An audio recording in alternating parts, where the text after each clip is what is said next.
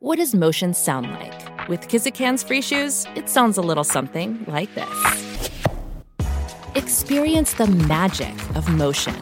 Get a free pair of socks with your first order at kizik.com/socks. Planning on traveling this summer?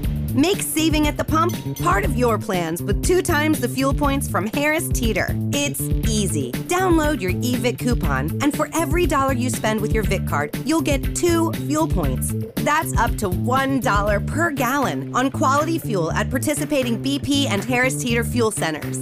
Download your eVIC coupon today and save money at the pump all summer long with eVIC and Harris Teeter fuel points.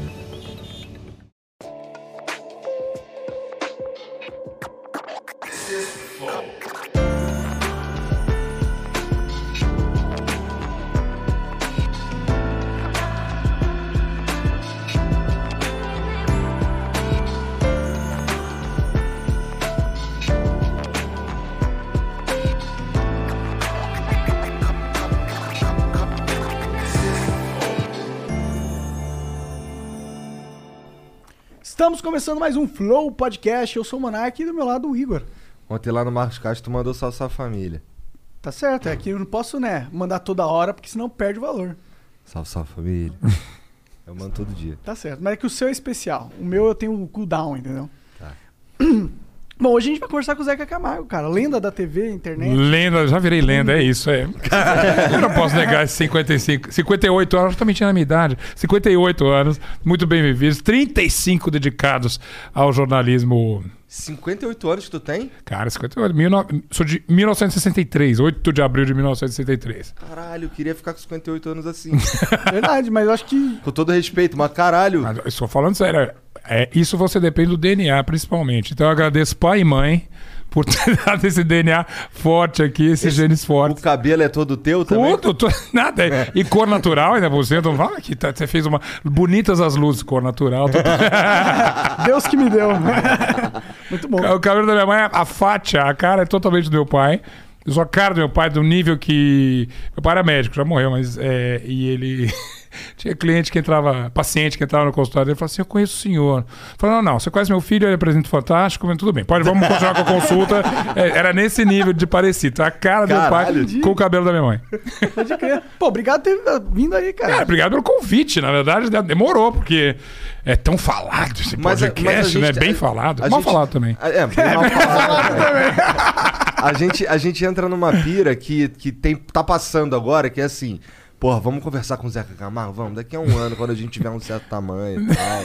Não, mas é engraçado como esses valores se invertem. Quer dizer, é, para mim, é difícil até falar isso. É, é- é- aqui, um, espaço como de podcast é tão importante quanto um programa de TV essa altura, entende?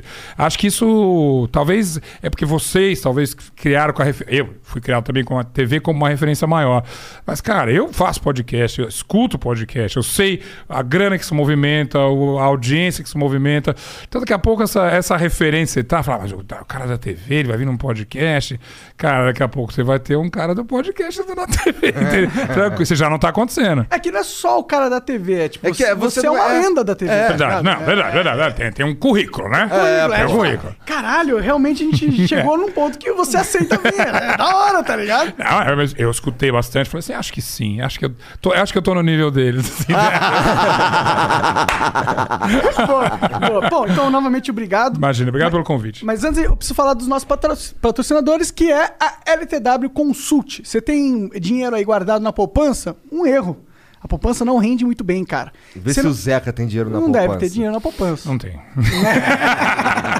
Então faça como o Zeca e aprenda a investir. E como, se você não sabe, como que você faz? Fácil, você vai na LTW Consult, entra em contato com eles, preenche o formulário no site deles, que é ltwconsult.com.br, e aí eles vão entender o seu perfil, entender onde você quer ir, quanto dinheiro você tem, aonde são os melhores lugares para você investir e vai te direcionar. Mas não é só as pessoas com dinheiro que eles ajudam, não. Se você tiver dívida, você pode entrar em contato com a LTW também, porque existem diversas ferramentas no mercado que podem te auxiliar com dívida. Desde a renegociação, desde você pegar emprestado num outro lugar com juros menor. Então tem várias coisas que dá para fazer, tá bom? Então entre em contato com a LTW que eles vão te é, auxiliar nesse sentido, tá bom? O Instagram deles é arroba LTW. Vai lá e segue também. Consult, LTW Consult. É, arroba LTW Consult. Ah, e lançou o LTW Descomplica no canal do YouTube deles, que é uma série com várias dicas financeiras fodas. Vai lá, assistir, tá bom? Bom, e se você quiser patrocinar o Flow, é totalmente possível, basta virar membro do Flow. Como que você vira membro do Flow? Muito simples, vai no nosso site, flowpodcast.com.br barra membro e assina. Assinando, o que, que você ganha, Janzão? Concurso. Concurso, você ganha acesso aos concursos de sorte, olha lá. E aí, todo dia a gente coloca um produto novo, exclusivo para vocês. É, e você, se quiser ganhar, é só clicar em participar, que você vai ser sorteado, né, concursado, entre aspas. Concursado. cara. Isso. E aí você tem a chance de ganhar várias paradas fodas. A gente já deu uma cadeira, a gente deu um Play 5 e vai dar mais um. E muitas coisas fodas estão vindo aí por aí. Se, for, se tiver um produto legal, marca. Entre em contato com a gente, quiser dar para os nossos fãs alguma coisa. É. A gente seria muito feliz em dá-lo, tá bom? Vai lá. E É, o... Eh, se quiser mandar mensagem pra gente, é, são 400 Flowcoins. A gente tem um limite de 15 mensagens e dá pra mandar propaganda também por 15 mil Flowcoins, tá bom? Dá pra mandar áudio e vídeo de até 20 segundos. Então manda lá pra gente. E hoje tem um Não é. Flowcoin, é Quark. Mudou ah, é já. verdade. Hoje mudou. Agora o nome da moeda é Quark. É Quark. Quarks. É Quarks. Quarks. Quarks. Que é o elemento fundamental da, da existência, da matéria. Pois é. Só que se for um, é um Quark. Sim. Se for 400... 400 Quarks. Agora só letra Quark, Monacão. Se, é, se não. Que? Não, agora já tá gastando. Vai, vai. É, bom, então vai lá, compra o Quarks e manda é, 400 Quarks pra gente, tá bom? Aí você manda mensagem lá, são 15 mensagens, tá bom? E é, o emblema de hoje é esse aí, olha lá. Rapaz, até que fiquei bem ali, ó. É. Esse aí não tá nem de 58, esse eu dou 43, assim, entende? Deu uma melhorada legal na faixa. Muito bem. E olha, tem tudo aí misturado, tudo que eu gosto. Bom, viagem, jornalismo, comida, é claro, livro, cultura e tudo, tá tudo aí belíssimo. Faltou música. Faltou música. Verdade. É verdade, faltou música. Vamos- ó, Talvez o microfone, na ilusão de que eu cante, mas eu não canto nada. Eu sou louco com música. Adoro. Entendo de música. Ah, entendo. Entende, entende. Tem, entendo de música, entendo do universo da música, mas eu não sei ler música. Eu não sei compor, de jeito nenhum. É, Mas sabe apreciar. eu, sei, eu sei apreciar. Eu escuto a música, tipo Maestro Zezinho. Três notas eu já sei que a música, qual é a música, que a música é boa, que aquilo funciona e por que que funciona. Eu, eu adoro música. Interessante. Eu, eu não sei porquê. É, é óbvio que é uma coisa da minha geração. Comecei a ouvir música final dos anos 70, começo dos anos 80, e era, obviamente, um período foda, assim, de música. Bom pra caramba. E aí comecei a curtir, comecei a gostar. E, é- e de tudo quanto é tipo de música. Bom, o, o, código pra pegar esse emblema é Zeca Camargo. Moleza, facinho. Opa. Facinho de lembrar. Só disponível nas próximas 24 horas, depois nunca mais vai dar pra resgatar esse emblema. Nossa, peça de colecionador, vambora.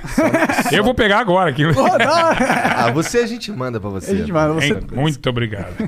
Bom, então é isso. É, quiser acompanhar as melhores partes dessa conversa e de todas as outras, vai lá no canal Cortes do Flow, tá bom? A gente separa lá tudo bonitinho pra vocês. É isso. É isso. 35 anos de carreira só na TV, é isso? Ah, hum, peraí. O jornalismo, ele disse. É, jornalismo, que eu comecei na Folha de São Paulo. Na, na TV, 31, porque eu comecei na MTV, na estreia da MTV.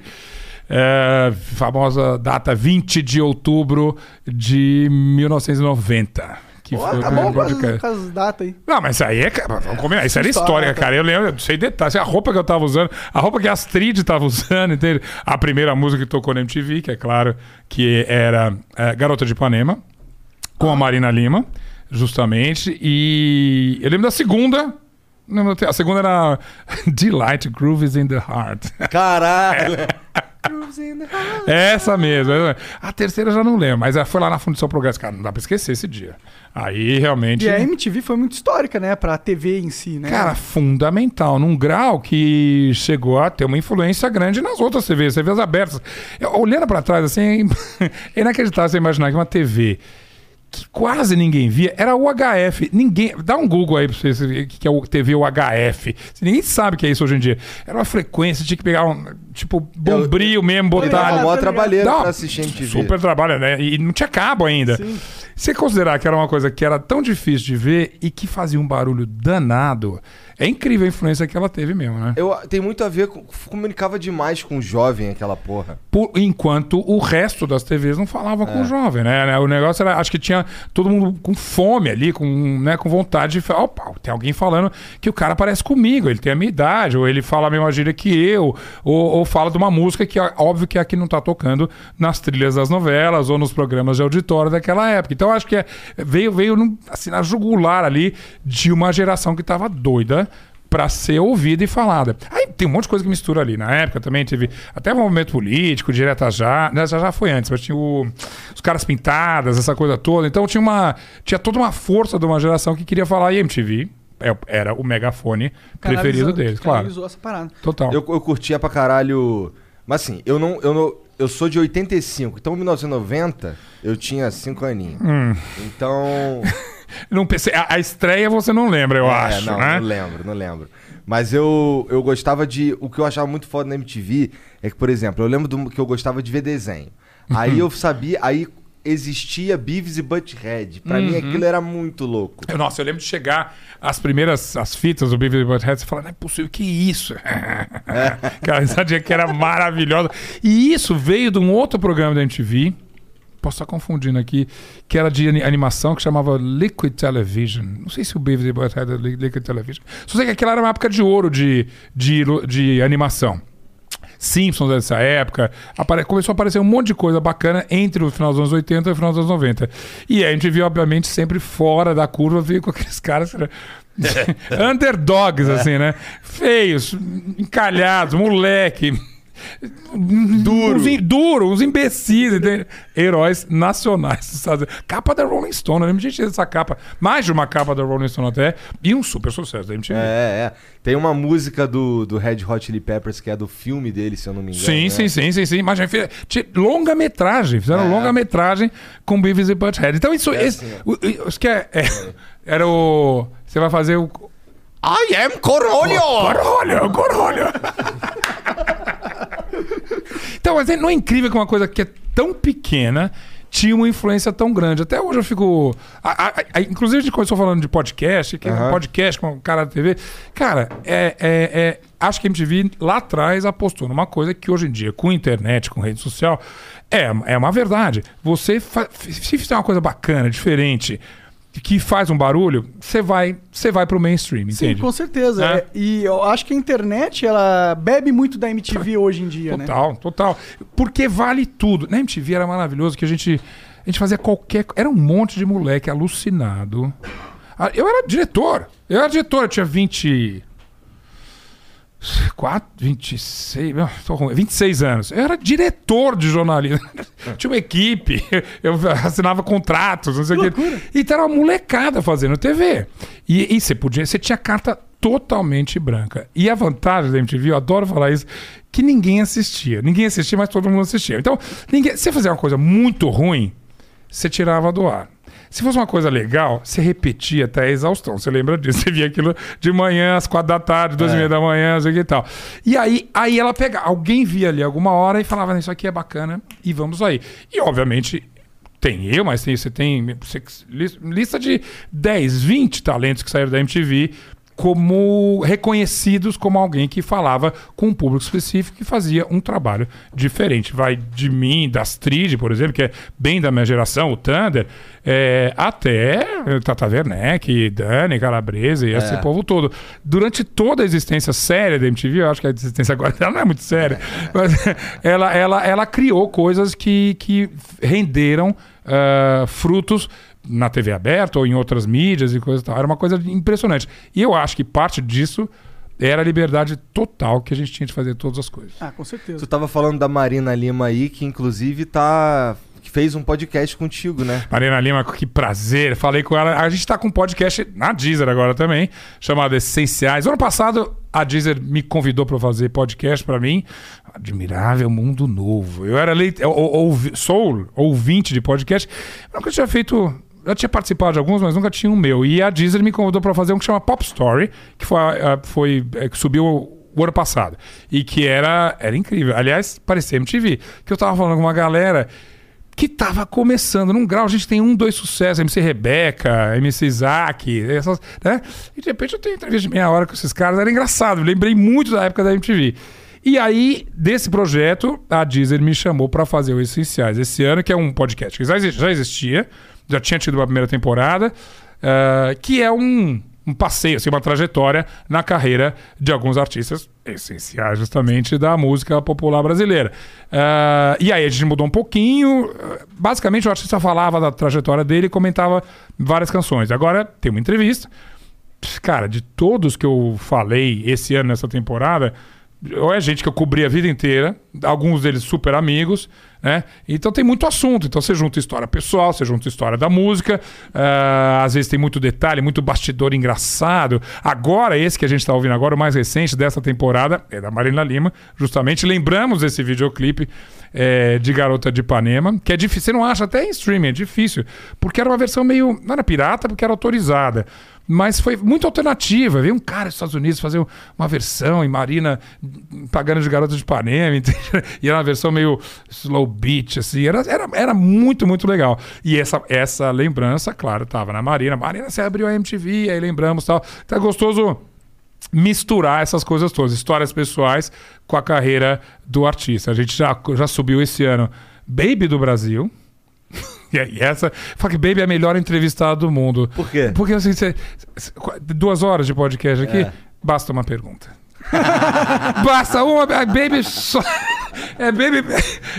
É baby descendo a ladeira, entendeu? Igual o Brasil. É sensacional. Não, e assim, e- Igual o e- Brasil. E total. É igual. Mas só que. E não é aquela. E e você para pra ouvir. Porque tudo que ela fala é legal, entende? É uma louca, maravilhosa. Então foi.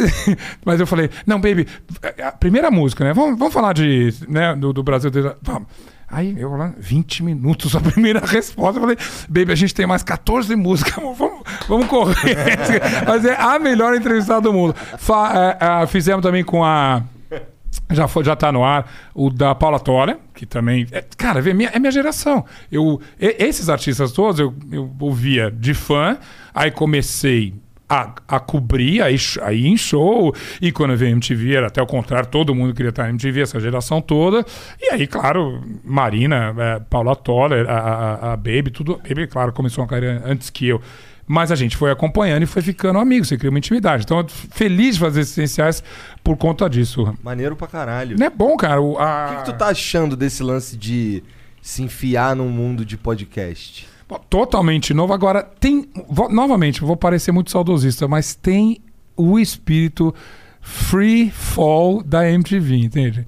Eu, eu, eu cheguei aqui. Eu não tenho noção, não tenho roteiro nenhum. Talvez vocês tenham na cabeça Não, de vocês, não. entende? Não. Mas, né? Mas vamos conversar. Mas tu- e aí, o quê? E aí você fala, mas quem vai ouvir isso aí? Quem vai ouvir essa merda aqui? Tá, o quê? Tá todo mundo ouvindo, entende? E é legal. Então você descobre não só uma maneira de comunicar, mas aí volta a MTV. Parece que tem um monte de gente que encheu ou que não aguenta mais o formatinho do rádio, o formatinho do TED, sei lá, essas É. coisas que são assim. E fala, bom, agora eu vou botar um fone aqui e pff, esquecer as duas horas, vou andar, fazer um monte de coisa. Até duvido que alguém assista um podcast com a atenção de quem vê um capítulo de novela, Ah, né? não, né? não. Você ouve, você sai, aí, né, eu tô, a- adianta de 15 minutos, não sei o que e tal. É, e essas coisas todas, por isso que eu digo, a gente tá num admirável mundo novo de comunicação, porque você pode fazer mil coisas. Esse aqui, a gente tá, tá gravando, tá? Tá. Tem imagem. Sim. O que, que é isso? É, é um podcast? É uma live?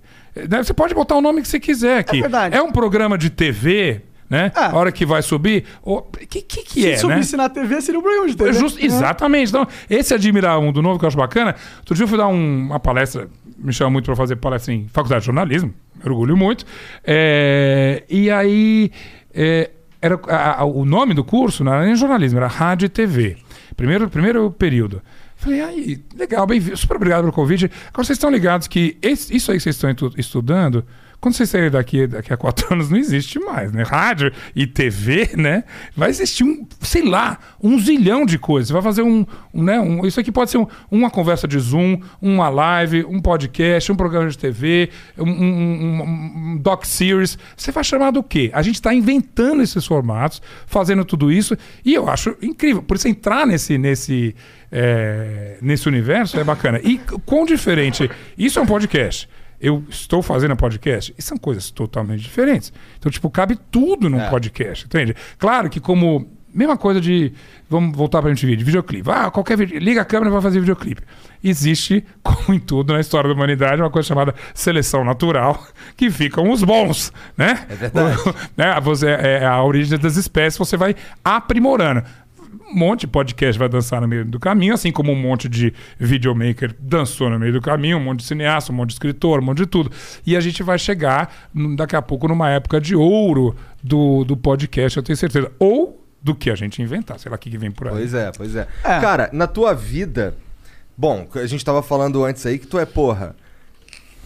A, a galera da internet te reconhece como um cara de bom gosto musical. Isso é bom, isso é maravilhoso. Então, porra, tu, tu- a gente tava falando que tu manja de música. Mas espera aí. é, a música te levou a MTV ou a MTV te levou a música? Não, não, a música me levou a MTV. Eu já era maluco, maluco, maluco, logo com, com música. É, Comecei a prestar atenção em música no final dos anos Oh, we could, we could fly. This is your summer. That means Six Flags and the taste of an ice cold Coca Cola. We're talking thrilling coasters, delicious burgers, real moments together, and this. Coke is summer refreshment when you need it most, so you can hop on another ride or race down a slide at the water park. Six Flags and Coca Cola. Come make it yours. Visit sixflags.com slash Coke to save up to $20 on passes, plus daily tickets starting at $34.99. Mary redeemed a $50,000 cash prize playing Chumba Casino online. I was only playing for fun, so winning was a dream come true. Chumba Casino is America's favorite free online social casino. You too could have the chance to win life changing cash prizes. Absolutely anybody could be like Mary.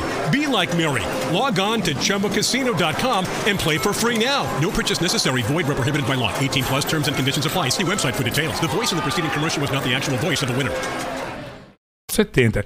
Eu sempre falo que eu já cresci bipolar, porque eu adorava punk e discoteca. Ou seja, né? Era Donna Summer e Sex Pistols bombando ali, entende? Que era sensacional. Porque tanto faz, cara. É, I Love to Love You Baby. Você fala, ah, não vou ouvir. Claro que você vai ouvir. Do Buzzcocks. Claro que você vai ouvir Buzzcocks, que é sensacional. Em um minuto e meio tem uma obra-prima de punk ali. E não vou nem falar de Sex Pistols. Então, a- a- a- acho que eu sempre tive essa, essa abertura, assim, entende? Toca pra mim, deixa eu ver se é bom, entende? Olha que maravilha. Todo mundo ficou chocado que eu botei no playlist essa semana. Eu faço um mini playlist meu, na Deezer, inclusive, todo, todo sábado, que é uma música pra lembrar, uma pra curtir e uma pra descobrir. Pra lembrar, obviamente, um flashback, pra curtir uma música atual que tá bombando, e uma pra descobrir que. Aí eu, aí eu cavo fundo, é maravilhoso. E esta semana, para música pra curtir, eu botei Pablo é, Tristeza com T, que eu acho sensacional. Mas eu acho sensacional mesmo. Eu não estou não sendo demagogo, demagogo aqui. É, é- é boa, é catchy. Você escuta, você sabe o que, que é. E aí tem a Pablo, que em vez de. Podia fazer uma super eletrônica pra bombar em Ibiza esse ano, aqui, ela faz uma música brasileirona, um forró rasgado, não sei o que e tal. E aí, claro, falei: olha, isso aqui é a música pra curtir agora. Aí vem, né? Ah, que ridículo você gostar. Aí você vê que esses comentários vão diminuindo, entende? Que, pô, você vai me, você vai me pegar no meu pé porque eu tô adorando a música da Pablo. Ah, mas você, você não pode no mesmo colocar Bjork e Pablo. Não pode? Ué, não pode, não tá, tá, tá o estatuto da música boa, entende? Né? Você, você pode, você pode, você deve misturar e, e surpreender, igual você, você gosta de experimentar coisa diferente no paladar, teus ouvidos é a mesma coisa, cara. É, isso aí é um fenômeno que a gente tá vivendo na internet, que é tudo polarizado. Ou você é de um lado e compra a cartilha desse lado. Pois. Resista. Meu, meu antídoto pra isso é resista. O, o- o- toda vez que você é desafiado assim na internet, é pra te tirar do teu prumo, né? Você fala, pô, será que eu... Não, acho, acho, acho que eu tô errado. Porque eu acho que eu falei uma cagada. Você não falou, porque você acredita. Quer dizer, você não falou qualquer coisa. Eu, pra botar uma coisa no ar, é uma coisa que eu pensei, que eu gostei. Eu não botei o Pablo, porque eu entrevistei ele, inclusive, recentemente. Ela, inclusive, recentemente. Então, falar, é o seguinte, é, quer brigar comigo? Beleza, dá um argumento bom. Ah, por que, que eu não devia pôr essa música? Então, oferece uma coisa. Eu não posso, nessa, nessa. E eu sei que essa polarização é presente, é praticamente impossível de combater, mas você não pode deixar aquilo perder teu eixo. Você gosta disso aqui de música, acredite. Eu, eu, Zeca, eu acredito nisso aqui de música, eu vou seguir fazendo. Até porque esse, essa polarização é 100% superficial. É super. Então, adoraria se vocês falassem. Se você falar pra mim, quer, me prova que essa música é boa. Aí eu sento aqui, ficamos até o final do podcast discutindo e talvez você me prove ao contrário. Mas um tweet falar assim, seu, be- seu merda, você não É. entende música? Really? Porra. É. E vai tá aí, vai pra, volta aí pra fazer o que você estava fazendo, que eu vou continuar fazendo o que eu tô fazendo. Não é? Então, não é que eu desaprovo, quem sou eu pra desaprovar? Ela acontece, ela é de verdade, ela é, é- é essa polarização, ela, ela é desnorteante, não sei se a palavra existe, ela, ela te Ah, tira. ela tá aí né? pra isso. É, tá aí pra isso. Mas aí você fala, ah, eu tenho certeza do que eu tô fazendo, entendeu? Eu tenho absoluta certeza. E aí você vai de Zeca Camargo Jean Willis, assim, entende? Porque ele fala, "Ah, não, eu, eu sei o que eu quero, é isso que eu acredito, né? Politicamente. E aí, politicamente, eu digo, direita, esquerda, tanto faz. É, se, se, se- se você se vê alvo de uma, de uma polarização dessa, segue, segue o seu caminho, entende? Que Por- provavelmente você tá certo. você tá certo com você, cara. Não, é, é- o negócio tá certo é louco. Essas, essas polarizações é pra falar assim: é, você não tá certo, você tá errado. Quando, na verdade, a melhor coisa do mundo é a gente brigar até a morte e, e falar, ah, ah, cara, Igor, acho que você tá certo, entende? Você pensa depois. Hoje em dia você discute com alguém, não é pra mudar a tua cabeça. Ou pra... Ah, Você discute com alguém porque a pessoa quer te chamar de imbecil. É isso. O objetivo é esse. Me É recu- vencer a discussão. mas isso pra mim não é vitória. Eu me recuso. me recuso. Então vamos discutir. E discute com argumento e vamos embora, não sei o que tal. Então eu adoro, eu adoro discussão. Adoro discussão. A gente foi feito disso. Meu melhor amigo, brinquei com ele. Lembrando uma coisa. Esse fim de semana, amigo meu, é, vai jantar lá em casa hoje. é, e, e falou: Não, então eu, eu levo, eu pago a pizza. Eu falei: Não, vai na minha casa, eu pago a pizza. Não, eu pago. Eu falei: Olha, se você insistir em pagar a pizza, é, vai ser nossa primeira briga em 35 anos. É um amigo meu da Folha de São Paulo, daquela. Você é, vai ser a primeira briga em 35 anos. Quer dizer, teve aquela no carnaval de 2018, teve aquela no Rio de Janeiro, teve uma semana passada, não sei o que. Cara, é o meu melhor amigo, por- porque eu brigo com ele a vida inteira, entende? Você fala, não, respe... às vezes eu ganho, às vezes ele ganha, entende? E isso faz a gente uma pessoa mais interessante, né? Uma pessoa mais, mais flexível, na verdade. Que tipo né? de amigo seria a pessoa que só concorda com você? Cara, não quero. Não quero gente assim perto de mim. Muito obrigado, entende? Não tem desafio, não tem. Veja, gosto de elogio. Gostamos Ah, claro. todos, né? E like tá aí pra isso. Então você bota esse playlist e, e quando eu digo que tem gente que falou, ah, que absurdo você gostar do Pablo, mais de 15 mil foram lá seguir e viram um negócio bacana, adoraram também. Mas você não pode excluir quem não, quem, não, quem não gosta de você. Mas vem discutir. Vem, desce pro play preparado, né? É, né? Não seja um, um- um babaca tóxico que única, o teu objetivo da vida é destilar ódio e espalhar essa porra pelo mundo. Se você tiver, você não concorda com algo, não quer dizer que aquele cara que tá propondo esse algo é um filho da puta. Claro, burro. claro. Ele é uma pessoa que tem as ideias dele, você não concorda, ok. Ou, não discu ou, ou discute, conversa ali, ou então, porra, fica na tua. Então, e o cara não concordar com você é maravilhoso. Você fala, eu vou tentar convencer ele. Aí você dá uma volta no teu pensamento. Eu vou, cara, eu vou explicar aqui pra ele que já leu isso, que gosta desse diretor, que gosta dessa banda, não sei o que e tal. Que o que ele tá falando é totalmente errado com as coisas que ele gosta, entende? Então, encontrar alguém que te desafia é, a é um presente, cara, que você fala, ah, ah, é, né? Então vamos lá. Agora, se é só pra chamar de babaca, É. Deleta, deleta, deleta. Não faz a menor diferença. Ai, mas vai perder um monte de seguidor. Ai, chato, né? É, Tô precisando muito de seguidor. Até eu digo isso que eu não, eu não, eu não falo do alto dos milhões aqui. Eu tô. Tenho 400 e. Vou checar aqui. 33 mil. Mas, mas eu, são pessoas que, que discutem, que falam, que acham bacana. E, mas- e eu adoro essas coisas. Outro dia até. Vamos falar de música e de, e de, e de polarização. Adorei. Eu não tenho Twitter. É, eu percebi, porque saiu na agenda lá no Twitter e não tinha o teu arroba. Não tem, não tem, meu, porque Twitter eu acho. É, é Darklands, assim. né? Twitter é Darklands. Tem, tem uma galera que cuida da minha rede social, que são, é, eles são ótimos de tudo. E assim, todo começo de mês eles vêm com um relatório: olha, por que, que vale a pena o Twitter? Ah, não, obrigado. Então, vamos- Mas não tem. Ainda não. Pode ser que algum dia eles me convençam, porque justamente estão falando de discussão, uma hora eles me convencem. Mas eles estão ligados, eles, eles, é essa turma que cuida de, de rede social que são sempre maravilhosos. Eu não tenho esse poder, nem essa, essa inteligência. Mas, aí eles mandam assim: Ah, é, seu nome tá nos TTs, assim. Tipo, você tem uns, sei lá, no começo do ano. Seu nome entrou na TT. Você é o quarto assunto mais falado do Brasil. Eu falei, eu não tenho Twitter. Não, tem negócio. O que, que você falou de Grimes? Grimes. Grimes é uma série. Não, é uma, É. uma artista ameri- Martins? americana. Ah, música. Grimes é, é, ela é super alternativa.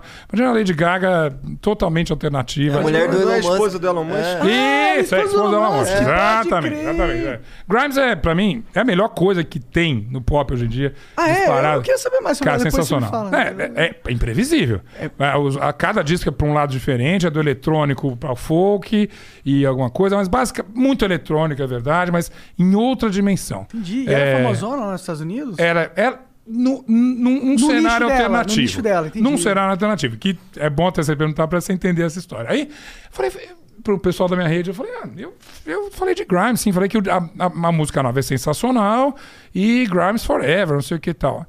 Aí, dá uma procurada. Era o seguinte...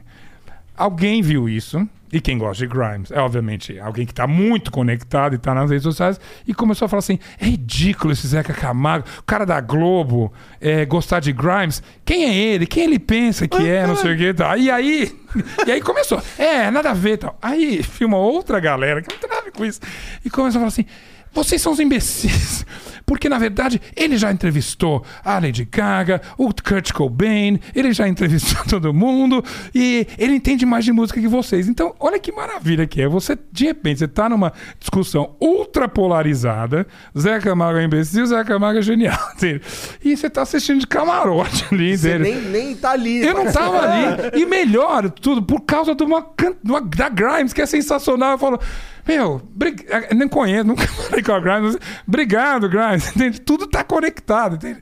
Isso é bacana, entende? Porque é engraçado. E aí, você fala, quem venceu essa discussão? Sei lá quem venceu essa discussão, mas é engraçado isso A existir. Grimes continua sendo a Grimes, você eu- continua sendo você, ele. e os caras a continuam sendo eles.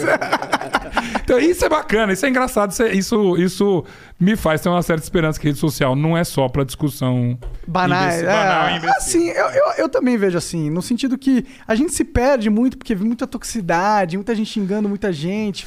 Mas, é, tipo, se você tem que fazer um trabalho difícil, às vezes ele vai ser sujo, entendeu? E, pouco. É, é. tipo, escavar na lama pra encontrar, sei lá, petróleo é difícil, tá ligado? É, mas eu recomendo não entrar na lama. Assim, Não, mas eu digo que não é a gente que tem que escavar. Eu acho que a- Ah, o petróleo, ele surge dessas interações sociais, sem a gente ter que ficar prestando atenção certíssimo, nelas ou não, entendeu? Certíssimo. O, o, o, o- eu- veja, eu tô com essa atitu- atitude super zen, assim, eu não sou mestre budista, entende? Você fica puto umas horas, você Claro. fica louco, entende? Você fica... "Ah, ah, não, ai." Né? Pra quem tá assistindo imagens... Eu fala, sei exatamente como é. A vontade Ah, aí você faz assim, né? Sim. Você fica, você fica chateado às vezes, entende? É, mas isso não pode ser seu drive, entende? Ainda bem. E eu, e, e, veja, o meu nível, a, a polarização que chega até mim é muito pequena se você comparar com gente que aí sim, 4 milhões, 5 milhões, 22 milhões de seguidores, entende? Aí é, aí é barra pesada e aí boa sorte pra vocês, tomara que tenha estrutura pra você não pirar, não enlouquecer. Não, e tem gente que ainda compra a polarização. Tem, tem pessoas que. Eles, eles veem que isso é forte, ah, vou me nutrir dessa porra. E são esses caras de 20 milhões aí. Pois é, mas não- isso não vai adiante. Isso não vai. É Da minha experiência, olha, ouça um velho homem da imprensa. Isso aí é legal, você cria um fogo, você vai ganhar um monte de seguidor, vai ganhar umas três menções no UOL e depois aí acabou. aí você fica- vai ficar conhecido como o cara que pegou uma briga com fulano de tal porque viu você uma foto de paparazzi beijando a sua ex. É isso. É, é, é, é. Porque se você Já vi vive. esse filme. Filme. Aí, aí é bom ter 58. Caraca, cara. Mas como é que tu foi? Como é que tu saiu da MTV e foi pra Globo, cara? O que eles viram em você, na tua opinião? Teve só um. Teve um hiatozinho. Eu saí da MTV em 94 e eu fui pra Globo em 96. Rodei um monte de coisa. Voltei pra Folha, onde eu já tinha ido. Fui, fiz TV Cultura. Trabalhei na Capricho. Olha até. Ó, nos anos 90. Capricho era a bíblia das meninas, é impressionante. E. Eu acho que a Globo, eu dei, eu dei uma sorte incrível de cair no Fantástico. Fantástico, meu, você pode fazer qualquer coisa no Fantástico. É, eu tinha um medo que muita gente tinha, hoje em dia é um pouco menos, porque a Globo É outra Globo hoje em dia, infelizmente. Mas você fala, ah, eu vou entrar lá, vou ficar com a cara da Globo. Né? Eu vou ter que falar desse jeito, eu vou ter que falar dessa, dessa, com essa postura e tudo. E eu nem sei se isso é verdade para outros programas, ou se foi algum dia, mas no Fantástico era o contrário. O Fantástico. chegou direto pro Fantástico? Direto Fantástico. Caralho. Mas eu fazia, eu não fazia tanto vídeo. Eu fui chamado para ser diretor de São Paulo, diretor. A base do Fantástico é no Rio de Janeiro, de Botânico ali. E eu fui chamado pelo grande Luiz Nascimento, que era, foi diretor do Fantástico 25 anos, se não me engano. Desses 25, 17 comigo. Eu com ele, 17 anos. E ele apostar, é um cara. Luizinho é, é o diretor que todos sonham. É o cara que você fala assim: ah, Luiz, eu, eu chamo de Luiz, né? Luiz, estou pensando em fazer uma coisa assim, é, que envolvesse, né? Sei lá, adolescentes que saíram de casa. Bom, boa ideia. Luizinho não era muito entusiasmado, pelo contrário, da cabeça dele era assim, mas ele entusiasmado, ele falava assim com você, né? Boa ideia. Que mais? Sendo que um editor, um diretor de redação que fala pra você e fala assim, que mais? É um luxo, entende? Alguém que fala, essa ideia é boa, desenvolve. Ele tá entende? interessado, Tá né? Interessado. E, era, e eu, eu tive essa sorte, é, assim como o Fantástico teve a sorte de ter o Luizinho, é, de, de poder dar, dar qualquer ideia. Com, em qualquer redação do mundo, eh, você dá 30 ideias, meia é aprovada. Mas quando é aprovada é muito legal, entende? Eu não tenho nenhum problema em ter ideia e em ouvir não. Eh, Mas agora na Band, ah, vamos fazer isso. Não, isso não dá. Isso tá. Aí uma dá certo. Aí você fala, beleza. Então trabalhar assim é a melhor coisa do mundo. No Fantástico, eu tive essa liberdade. Eu não tinha que ser. Eu não tinha que ser o Zeca da Globo. Eu era o Zeca. Podia dar a ideia que você quisesse lá. Total. Eu, eu, eu comecei a, a- a trabalhar na- no Fantástico. Cadê os arquivos aqui? Eu tinha um cabelo aqui no ombro, cara. É impensável. Eu falei, caraca, vou ter que cortar. Ninguém falou nada. Eu comecei a fazer matéria. Primeira, primeira grande reportagem de música que eu fiz no Fantástico, Alanis Morissette. México. Foi- Acho que era. Tinha acabado de chegar lá, 96, final de 96. E eu lá no México, cabelo esvoaçante se fosse o caso, até fazia um rabo ali. Então eu, eu dei essa sorte. Então, e eu acho que o, o, o Luizinho e o Fantástico em si queria justamente. O Fantástico é enorme, é, é- é- cabe tudo. Cabe até um maluco que estava chegando e que tinha feito sim a reputação dele na MTV. Né? Não que eu fosse fazer de videoclipe, pelo contrário, a, a, a Globo até sempre foi boa de videoclipe. Boninho, grande diretor de videoclipe nos anos 80, ele que fazia um monte, antes de ter MTV, o clipe era Tinha clipe, do clipe na Fantástico. Globo? Ah, Tinha- é, Fantástico, O Fantástico tinha clipes mas assim, super elaborados. Eu acho que a Globo não chegou a. Acho que ter. Acho que chegou a ter um, um programa de videoclipe, sim. Pré-MTV. Pode crer. Lá atrás. Acho que chamava Clipe Clipe. Acho. Eu, eu lembro que, que eu, eu, eu de vez em quando eu passava no Fantástico com os clipes que estavam estreando. Eu vi clipe do Michael Jackson no Então, Fantástico. e esses eram uma dor de cabeça pra MTV. Porque a- o Fantástico, olha que ironia, era concorrente da MTV, né? Caralho. é, é, mas concorrente, a gente dava traço na MTV. Mas a, a Globo ficava, obviamente, incomodada que a molecada tava assistindo a gente. Então, clipes de artistas como Michael Jackson, Madonna, Bruce Springsteen, é, é, é, eu lembro de Pet Shop Boys. É, a, a gravadora, que obviamente comia na mão da Globo, porque as, as trilhas de novela e tudo, você tinha que encaixar os artistas na trilha. Era o esquema que, que funcionava. Eles falavam, bom, tem esse clipe da, do, do Michael Jackson aqui, que é Black or White, será? É, é, um é, desses, assim, era bem nessa época. É, Black or White, com certeza eu vi com certeza. E aí a gente recebia junto com a, com a Globo e a gente ficava no embargo. A gravadora falava assim: ai, precisa ver se o Fantástico vai passar.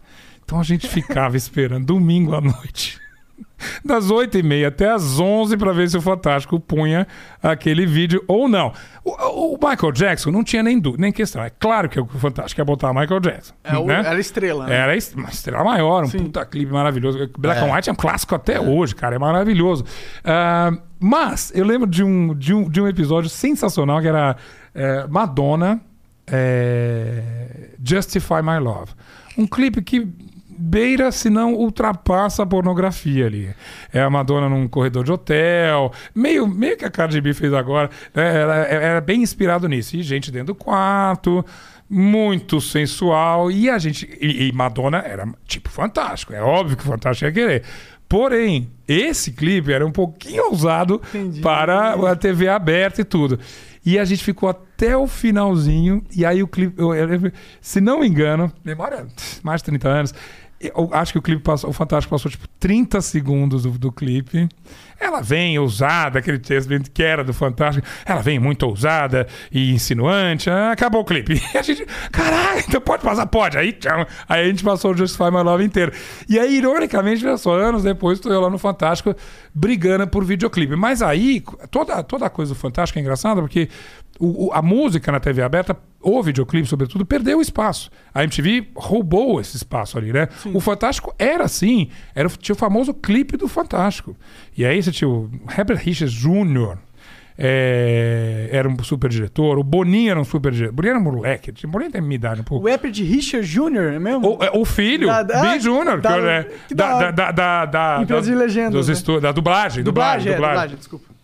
E ele, é, ele era diretor da Globo. Um monte de molecada, assim, fazia esses clipes. E era, era um orçamento absurdo. Eram clipes ultra sofisticados. Tudo isso pré-MTV. Quando eu fui pro Fantástico, o clipe já era assim, quase tipo, ai meu Deus, será? Porque você passa, mas na verdade, até hoje, hoje em dia, lançamento de videoclipe, né? essa semana, ontem, ontem a Marisa Monte lançou o clipe dela no Fantástico. Um clipe lindo, é super sofisticado, mas ainda brinquei com, a própria Marisa, que vai estar no Essenciais da, da Deezer também, é uma das próximas entrevistadas. É, é, falei, poxa, estrear o clipe no Fantástico ainda tem essa importância? Tem um certo status, mas hoje em dia, você quer ver clipe, você vê onde? Aqui. É. Aqui no seu celular, entende? A hora que você quiser, entende? Sim. Né? E aí você vê um pedaço, depois você para, volta, não sei o que. Então, essa, essa cerimônia com o videoclipe, ela foi indo embora nos anos 90 e nos anos 2000 já era. É, querendo ou não, o grosso das visualizações dos videoclipes vai vir da internet, né? Internet. Mas eu não sei se não é, é ruim você ter, tipo, um lançamento assim, caralho, ó, lancei no Fantástico. O negócio da Marisa é incrível, que a Marisa também vem de outra geração, é uma- e a Marisa fala com um público enorme, na verdade. Oh, we could, we could fly. This is your summer. That means Six Flags and the taste of an ice cold Coca Cola.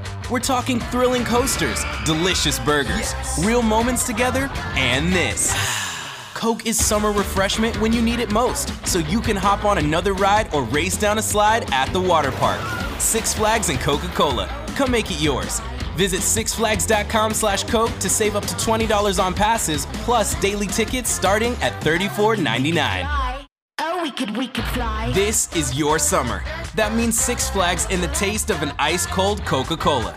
We're talking thrilling coasters, delicious burgers, real moments together, and this. Coke is summer refreshment when you need it most, so you can hop on another ride or race down a slide at the water park.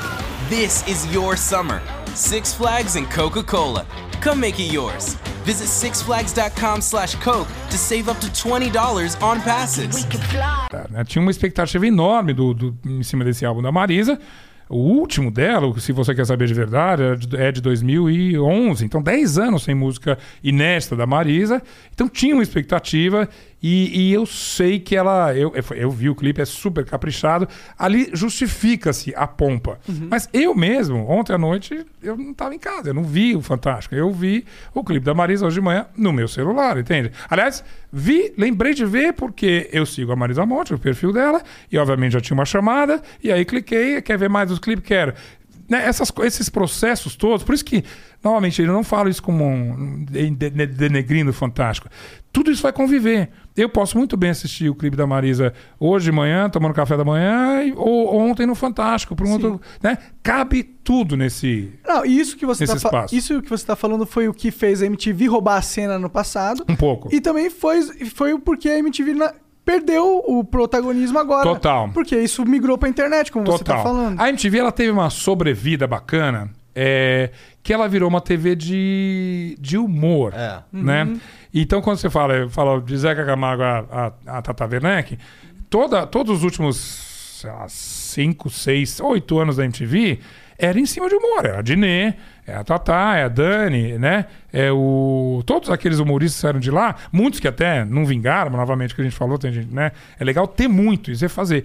E ela ficou muito mais conhecida como uma TV que tinha esses programas. Como é que chamava aquele de improviso? É, Improváveis, não? Improvável, se chamava? Eu lembro do. Tem comédia, tinha comédia MTV, mas era um que ficava. Quinta ATT. categoria? Quinta, categoria. Exatamente. Esse era bom pra Era- caralho. É, maravilhoso. E, e, e Trola lá? Que era, era a Tatá passando trote nas pessoas. Cara, era. eu- teve um que ela passou pra mãe dela, se não me engano. Ela não- a mãe não reconheceu. Falou, ah, tô falando que. ah, Tô, tô- tô ligando porque estão falando muito mal da- dessa Tata Werneck. Não, mas ela é minha filha. Eu não sei. Era, você falou, não é possível, entende? Então, e essa coisa era genial. Mas isso também eu até acho legal. No Brasil aconteceu isso, na MTV americana, a MTV americana existe até hoje também, tem o seu, tem o seu poder, tem sua força, tem o MTV Awards até hoje, mas ela virou uma TV de reality, né? Por quê? Justamente, aí tá corretíssimo. A- o protagonismo da, dos clipes, da música na, na, na TV, não é mais ali, não é? Você não precisa ter um canal só disso, né? Não precisa ficar esperando passar o teu clipe. É, Cara, imagina. Eu, antes da MTV brasileira, 1989, eu morava em Nova York, era correspondente da Folha de São Paulo. Eu lembro que eu fiquei em casa para assistir Justify My Love de Madonna, e que era também Madonna, né? Então era santo que pegava fogo e ela beijava o santo, aquele escândalo, 1989. Ah, e eu não sei, ah, vão sair, vão, não, eu, eu, eu tenho que ficar em casa para assistir o clipe da Madonna. Hum, hoje em dia, é, parece. é. né? E ainda bem. é melhor, né? Você não ter que, porra, ficar esperando a noite pra... assiste- E isso, cara, isso vai funcionar com tudo. É, e a- acho que tem gente, sobretudo quem está em TV aberta, eu estou em TV aberta, inclusive, a gente está entendendo como é que as pessoas vão querer ver é, televisão. Hum, Novela mesmo. Agora a- a- os streams vão passar novela. Sim. Né? E aí Faz todo sentido, inclusive. Faz todo sentido. E aí você fala, eu ficar em casa nove e meia para assistir isso aqui? Não, entende? É, eu, eu vou ver a hora que eu quiser. Eu vou ver quatro capítulos seguidos, entende? Eu vou maratonar, alguma coisa assim. Então, Mas as novelas que vão passar nos streamings são, nove... são reprises? são- a- a- a- por enquanto, sim. Mas eu li entrevista com o pessoal da Netflix, não sei o que e tal. E a própria Globoplay, é bem provável que eles façam. Se eu sou alguém da Globoplay, eu começo a fazer novela, que é um outro formato, um outra, uma outra abordagem. Não tem aquela superprodução, um milhão de reais por capítulo e tudo. Mas que eu possa soltar na Globoplay, por exemplo, num, num, num, num- streaming. Porque as pessoas vão querer consumir essas coisas também.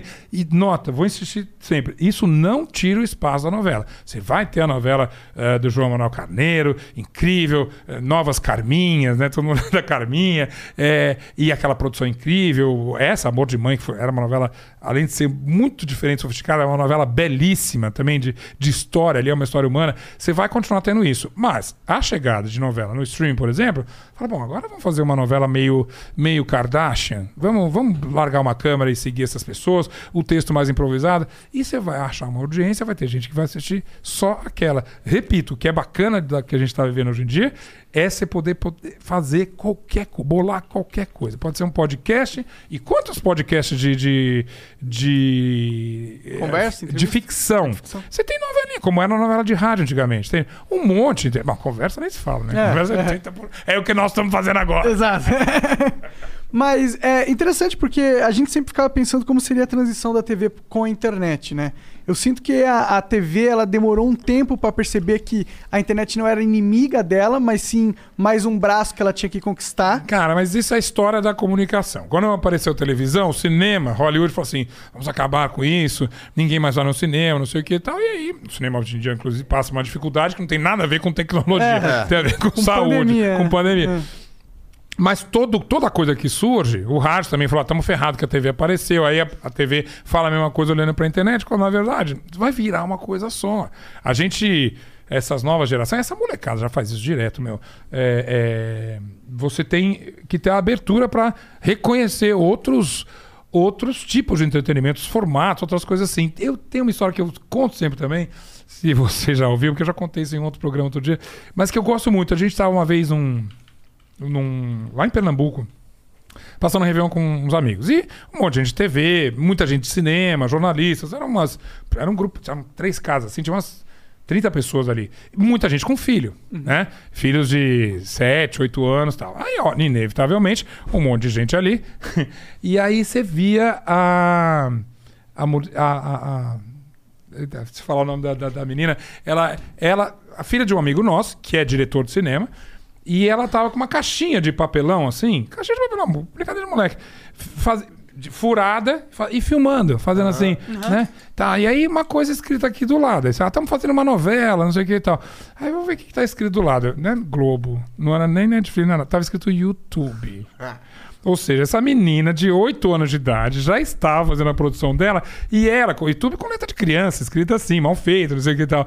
Ela estava fazendo um conteúdo pra, pra, pra, Pra internet, Pra, pra internet, pro YouTube. Porque ela literalmente não tá nem. Ela nem sabe quais são as TV abertas, TVs abertas hoje em dia. E nem vai, não vai saber. Quer dizer, ela vai saber quando ficar mais Vai saber velha, mas se- ela não vai consumir Não, TV aberta. ela vai consumir se a TV é aberta abrir um canal dentro do YouTube, como Exato. todas, quase todas fazem isso hoje em dia, ou se ela criar uma força muito grande num streaming da vida. É por isso que a Globo faz a Globoplay, a, a, a Band faz o Vibra, é, é, é, e todos os, os canais, a HBO, que era uma força não de TV aberta, mas é, é, de, cabo, cabo, é.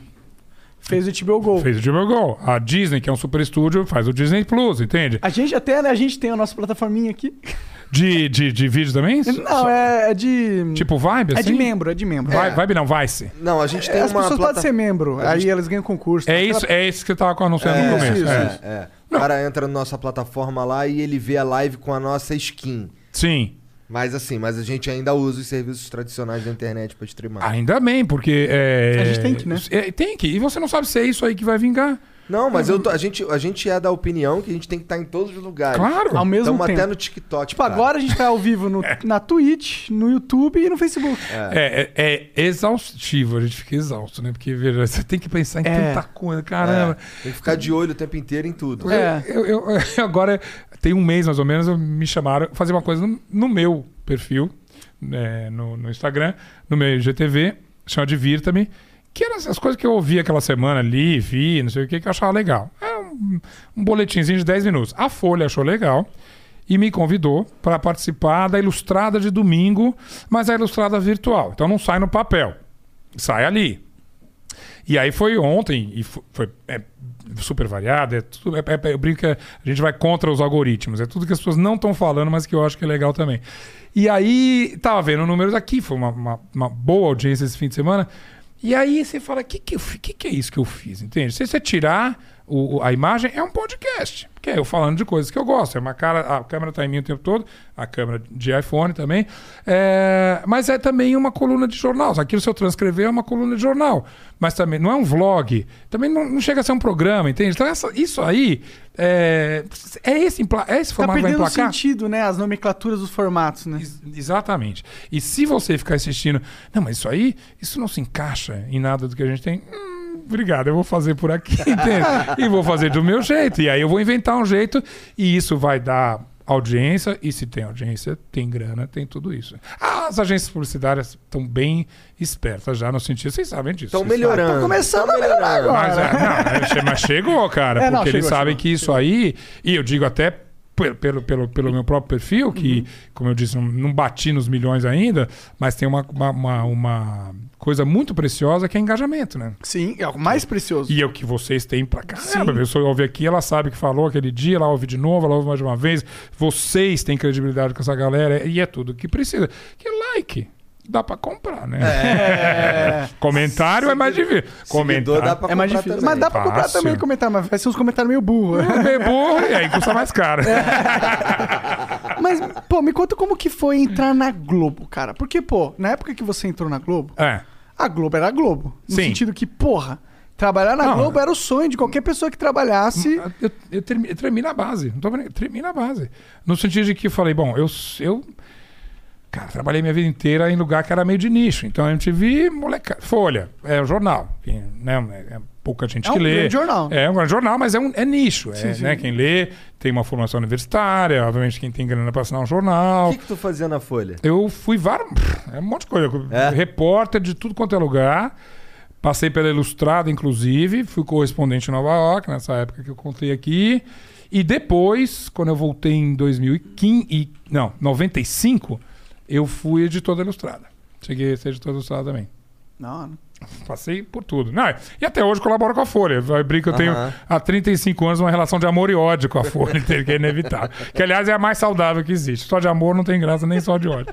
É, e aí, é, depois eu fui pra MTV, que obviamente você fala com molecada. Sim. Ah, Aí fui pra TV Cultura, que obviamente tem um público mais fechado. Ah, aí eu fui pra Capricho, que mais ainda que MTV, eu tava falando com meninas de 14, 18 anos, sei lá. Foi legal falar com esse Muito público? legal. Era, é incrível que tínhamos, tínhamos dois, eram três homens na redação. Era uma mulherada. Grande Mônica Figueiredo, que era editora, é, e um monte de mulher. E eu, o, o Luna. Como é que é o nome do Luna? Ai, ele vai matar que eu esqueci, mas a gente chama ele de Luna, tudo bem. E um outro cara, nós três e aquele. Mas quando eu falo bando, é, eram mais de 30 mulheres e nós três. Bom, faz sentido, né? Faz Pra tota- total, total, total. E aí era, era pra gente, a gente tinha que correr ali pra não ficar pra trás, entende? A gente fala, a gente tomava aquela porrada. A gente, aí se fizer assim, nenhuma menina gosta disso. Pá, entendeu? Foi uma super experiência. No Fantástico, na Globo, eu não tava falando com a menina, eu tava falando com a tia dela, com a avó dela, mundo, né? com o irmão mais velho, com o namorado, com a cunhada, não sei o que e tal. Então era esse. o- Talvez com ela também. E com E ela, com ela. eventualmente, exatamente. Então eu tinha medo. Eu assistia falei, Fantástico quando era criança. Meu pai amava Fantástico. Cara, é, hoje em dia, até, a gente talvez não assista mais tanto, mas é uma, uma das maiores audiências da TV Globo. É, deu no Fantástico. É, repercute, você sabe, ainda é. É um programa Então, lendário, né? É verdade. Então, maior orgulho. Faz agora, em agosto, 50 anos. Outro dia eu Fantástico. apareci no Fantástico sem querer. Ah, não, 50 não, 48. Ah, Tava Por o... Foi por causa do falecimento do Bruno Covas, cara. Que a gente foi pular de paraquedas junto. Que ele prometeu aqui, fez uma promessa de campanha aí que, sensacional. que se ele ganhasse. A gente Ele ia pular de paraquedas. É. Sensacional. Aí a gente pulou de paraquedas e tem um trecho, apareceu lá um trecho que eu tô conversando com ele. E aí passou lá, Tá quando fazendo a matéria. Todo mundo tá no Fantástico. Até Passou sem pelo querer, Fantástico, né? Até sem querer. Era uma super referência. E aí, eh, eu lembro de até falar com o Luizinho, falei, pô, sei lá, de repente a pessoa mais velha não vai gostar de mim. Então eu tinha, eu tinha esse medo. E ele falou exatamente isso. Falou, seja você, entende? É, você foi contratado aqui não é porque você fala com um jovem, é porque você é um bom comunicador. A gente gosta do que você faz, entende? Não é, não, ninguém tá pensando em trazer um público jovem pro Fantástico. Porque Fantástico é. É, é, a, po- é a população do Brasil. Não tem um- uma camada demográfica. O Fantástico é a população do Brasil. Então você tem que falar com todo mundo. E vai fazer. E, e esse é que era o maior medo ali. É, e, e- e saber que, claro, você está trabalhando na Globo, tudo que você fala tem uma repercussão. O que é mais incrível do Fantástico, da Globo de uma maneira geral, mas no Fantástico, e eu aprendi isso com o Luizinho também, tudo que você bota no ar tem uma consequência. Por isso é muito importante você pensar na consequência. Você não pode você vai fazer uma denúncia qualquer. Porque você vai acabar com a vida daquela pessoa se aquilo não tiver super embasado. Assim como você não pode chamar uma artista que é média de grande artista, porque os- as pessoas falam, ah, mas não é ela, a outra que é uma grande artista. Então, é, é, tinha, tinha literalmente, você assistia, a gente, longas madrugadas de sábado. O pior dia do Fantástico era, acho que ainda é assim, mas era o sábado. Sábado era o que a gente chama de, de pescoção, porque chegava cedo e ficava até 3, 4 horas da Fechando manhã. tudo. Nossa, era um inferno. É, e domingo era vivo, enfim, era outra coisa. Mas eh, nesse pescoção era quando a gente lia o texto, prestar atenção, o que, que vai achar? Isso aqui pode ter outra interpretação. É o, é o pente fino ali que você passava, porque a, a alavanca é muito grande. Você não pode esquecer que você está falando com milhões de pessoas e mais do que isso, dentro de um guarda-chuva chamado Globo. Globo. É, isso é louco. É, não tinha. Era estranho, tipo, eles tinham algumas regras absurdas, fora. Cara, qualquer, qualquer lugar que você trabalhar tem sua regra. Aqui tem. né? É, aqui, aqui tem algumas. Aqui tem. Então, eu, eu- ou, ou- ou não tem e vocês fazem o programa sozinho. Porque é, é, eu falo, você quer falar o que você quiser no jornal? Abre o jornal. Entende? Abre o jornal, porque aí você fala só o que você quiser. Quando você vai trabalhar, seja na Folha, seja na Folha, na, na Editora Abril, porque a, a MTV era da Editora Abril, na verdade. né? Ou, ou- ou qualquer podcast, ou, qualquer streaming, na Deezer. Você fala, olha, é, a- o, o nosso frame, né? O nosso, o que a gente faz aqui é meio isso. Muitas vezes não está escrito, mas você olha, você assiste a Globo, você entende, você ou- ouve a Deezer, você entende. Fala- aí você bota na balança o seguinte: é, o que eu acredito versus o que eu posso fazer aqui dentro. Dá match, né? Para usar uma coisa bem contemporânea. Se der te- dá match 75%, tá bom. Ideal é 90 para mais. Mas 75% de match tá bom, significa que ali, dentro dessa coisa que não é o ideal para mim, eu ainda consigo fazer alguma coisa que acrescente, que eu não, que eu não me violente justamente, né? Que eu não passe por um charlatão. Vai contra algo, um princípio, né? Um princípio que não seu. me contraria o Sim. princípio, exatamente, e que ao mesmo tempo a, a empresa que eu estou trabalhando de comunicação não se sinta prejudicada com isso. Foram 24 anos de TV Globo. Então acho que esse, esse match rendeu bastante nesse sentido. Você se sentiu sempre bem trabalhando lá? Você Muito sentiu que ele feliz. se- era uma empresa Muito- profissional, essa parada? Muito, muito, muito, muito. É, deixei a Globo é, junho do ano passado, é, por essa questão maluca de contrato, enfim. Que, que A é Globo um- tá passando por uma fase diferente. Acho que agora. sim, né? Você vê, você vê no dia. Hoje em dia, qualquer coisa que perguntar de mim de Globo, pra mim de Globo, é, é porque eu- o que eu leio na internet. Sim. Eu não tenho nenhum, nenhuma informação de bastidor, tô longe até do Rio de Janeiro há um ano. Mas por uma reestruturação e cortes, enfim. E aí, é, eu saí muito grato. Todo mundo fala, não, não sei. Nenhuma raiva, assim, entende? Eu fui num período que é maravilhoso, mas eu trabalhei na, na Globo de 30, e- eu, 96, né? Eu tinha dos 33 aos 57 anos. Pô, É a é o vida, período vida, mais criativo da sua vida. Eu dei na TV Globo, eu dei quatro voltas ao mundo. Eu apresentei o, o- reality até hoje, maior audiência. O No Limite, né? Do que no limite, entende? E, é, eu, eu- eu entrevistei quem eu quis e quem eu não quis, cara. Ainda faltaram alguns que morreram antes de eu querer entrevistar, né? É, mas, cara, então eu não, eu não posso olhar e falar assim, ai, que absurdo, que sacanagem. Eu- São, são outras coisas, entende? Eu, sou, Claro. eu sou meio budista, assim, então, beleza, coisas, as coisas mexem, entende? Essa, essa é a nova configuração. Então eu não posso sair desses 24 anos. É, puto, ah, que injustiça. Não, foi o que foi. Eu fui extremamente feliz nas coisas. Dia a dia. Tinha dia que você queria matar. É, Normal, como em qualquer empresa, imagina. empresa. Luizinho, que é meu ídolo. Tinha dia que eu chegava, não vou nem, nem na sala dele, entende? Normal, entende? Mas era, era super feliz e, e o mais incrível é, é- é, inclusive nas dificuldades que tem hoje, aí eu digo, eu tô na Band agora, mas tudo, tô, além da Band, estou desenvolvendo vários outros projetos, roteiros, Tá eh, na documentários, Deezer, não, e mesmo de vídeo, na Sim, Deezer sim. também.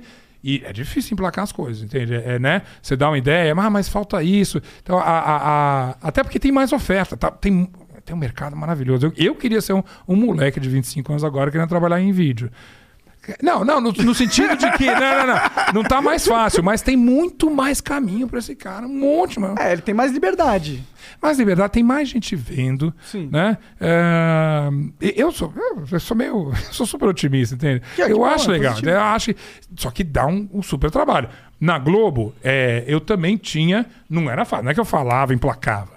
Dava um trabalho, mas você tinha certeza de que aquela ideia boa teria um espaço para germinar. Para ser, para crescer e virar um programa, virar um quadro, virar um- uma série, uma coisa assim, né? Porque já tem os caminhos lá do, do- do- da produção, da direção, você já conhecia. Então aqui, fora da Globo, eu consigo tendo as ideias, tá? mas eu, eu bato mais cabeça. Oh, we could, we could fly. This is your summer. That means Six Flags and the taste of an ice cold Coca Cola. We're talking thrilling coasters, delicious burgers, real moments together, and this. Coke is summer refreshment when you need it most, so you can hop on another ride or race down a slide at the water park. Six Flags and Coca-Cola. Come make it yours. Visit sixflags.com slash Coke to save up to $20 on passes, plus daily tickets starting at $34.99. Hurry in to Mattress Firm's July 4th sale. Get a king bed for the price of a queen or a queen for a twin and save up to $500 on Sealy. Plus, get a free adjustable base with qualifying Sealy purchase up to a 499 value. Or shop Tempur-Pedic, the most highly recommended bed in America, and save $500 on all Tempur-Breeze mattresses and get a $300 instant gift good towards sleep accessories.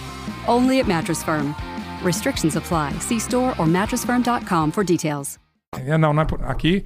Não, não é por aqui. Ah, é por aqui. Ah, é aqui essa aqui. Ah, ok. Então vamos entrar, entende?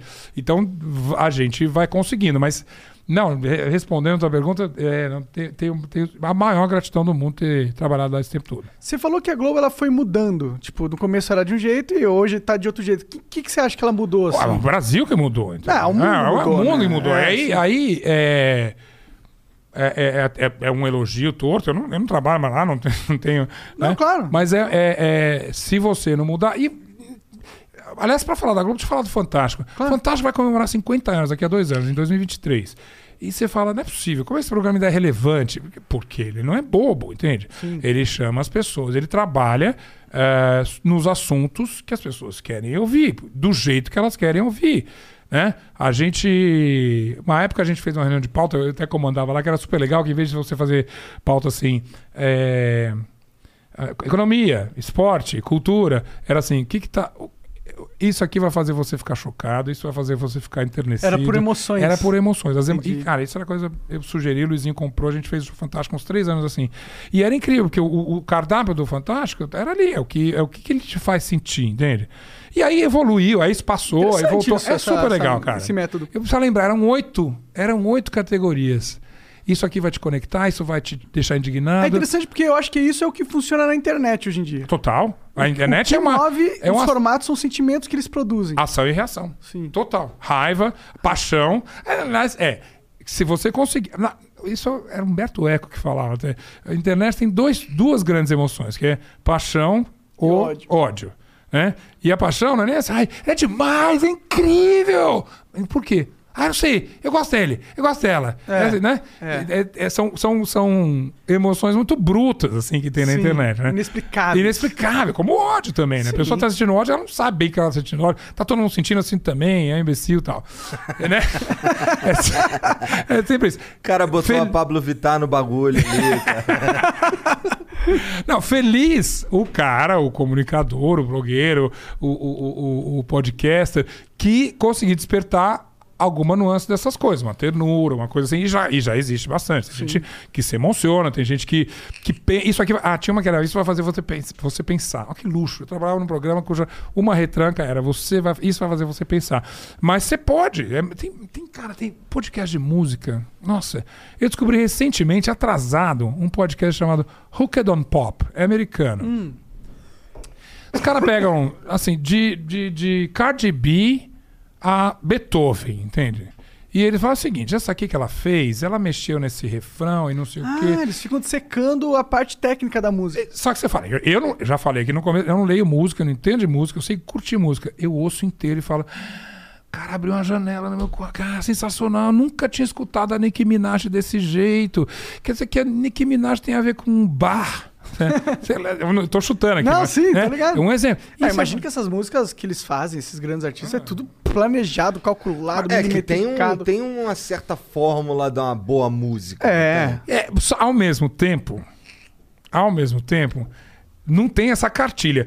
É, assim, eu adoro esse assunto, hein? Ah, vai, vamos Vai- vamos pegar uma Vamos vertente embora, aqui, vamos vamos embora. embora. Porque assim, é, co- como que é, tristeza com T é tão incrível quanto, ah, sei lá, Panic dos Smiths, entende? É, Que são músicas radicalmente diferentes e as duas são ótimas. Primeiro que é impossível ah, você é, é, é, se você largar um monte de gente numa sala tentando falar faz um refrão perfeito, não sai, cara. É, para isso existe uma coisa chamada talento, né? Musical. Pessoa pode estudar na academia de música, ela vai fazer uma música correta, mas tem uma coisa que você fala, bom, é aquele são só oito notas. Ela vai ser São correta, mas ela vai notas. ser cat. Ela vai, ela vai ser. E o mesmo cara que fez um cat não consegue reproduzir depois. Então também não depende dele. Né? O- Uma, um, ah, vou dar um spoiler aqui, uma das coisas que eu estou preparando para um podcast é isso, fazer um podcast com músicas de, um, de um- gente que fez um sucesso só na vida. Como é que é isso, entende? Como é que você nunca mais repetiu? Mas você sabe, você é bom, você é um músico bom. Você, você- por que, que não aconteceu? Né? Isso tudo é intraduzível. Eu li um livro ano passado, nem, nem li inteiro, tem 600 e tantas páginas, é um- é- é- às vezes é muito acadêmico, que chama Why You Like It. Por que, que você gosta disso? É um cara que trabalhou num, num streaming nos Estados Unidos. O primeiro que foi, como é que chama? Pandora, eu acho, Pandora. É, e ele trabalhou como programador de lá. E ele queria, obviamente, que a pessoa não largasse nunca. Então ele ficava tentando entender como é que uma pessoa não ia desistir da outra. Então você fala, por exemplo, você pega a aba. Aba é moleza. Pega Rita e Roberto. Você gosta, todo mundo, a minha geração sobretudo, cresceu ouvindo Rita e Roberto na TV, você conhece todas as músicas. Beleza, então vou botar meia hora só de Rita e Roberto. Na terceira a pessoa vai embora, porque ela não aguenta mais, porque o cérebro dela já quer outro estímulo. E aí é, é os acordes de Smell Like Teen, like teen Spirit. Tan, tan, tan, tan, tan, taran. Mas não tem nada a ver com lança perfume. Aí bota Pablo. A- a- a- não tem essa fórmula. E esse cara escreveu um livro de 600 páginas, também não tem essa fórmula.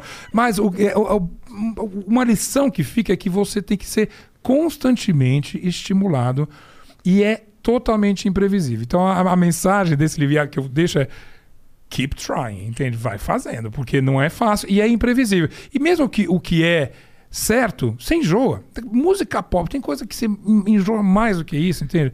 Gente que pff, vendeu milhões assim e de repente o quinto, sexto álbum não emplaca mais, com músicas até melhores e aí você fica como uma banda que é sustentada pelos fãs. Mas essa, esse mistério dessa fórmula aí, que eu não sei qual é, é o que faz o pop ser tão interessante e tão incrível. E eu digo, aí, aí falo com a minha experiência aqui, é, em qualquer lugar do mundo. Eu viajo pra caramba e eu sou capaz de estar ouvindo uma rádio em Bangkok e falar que merda é essa, entende? Que isso? E vou atrás, e Bangkok não é que meu tailandês é bom, pelo contrário, é zero, né? E eu tenho que sair correndo atrás de uma música que eu. Falei, que refrão é esse? Que doideira é essa, entende? E antes ia fazer isso em, em loja de disco. Não existem. Ah, eu chegava num lugar, qualquer lugar que eu ia, até o começo dos anos 2000, assim, você chegava numa loja de disco, de cara. Sem falar língua, sem nada, você ia lá e ficava assim, só sacando. Era uma capa que te, te Eventualmente você fazia um amigo lá e que falava, compra isso aqui, não sei, mas do que você gosta? Tem loja de disco, tem uma loja, até hoje tem uma loja de disco em Bangkok. Lá em, é, é, em.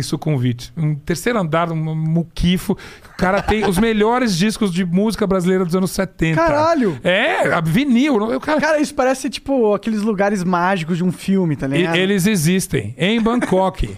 Esse cara é maravilhoso. Ele, eles têm uma placa lá, no, bem na entrada, assim. É escada, né? É, é, o terceiro andar. É um quifo. Aí você vai subindo e aí tem um, em cada tem assim. Só existem dois tipos de música. Aí você sobe o andar. Música muito boa. Dois. Música ruim. Pum, nós trabalhamos com o primeiro grupo. Boa.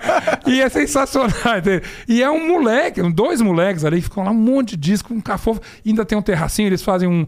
Um, um, Um loungezinho. Um, audiozinho, é um livezinho lá de vez em quando. Ah, entendi. É incrível. Maneiro. Isso era antes. Como tu descobriu isso? Fuçando.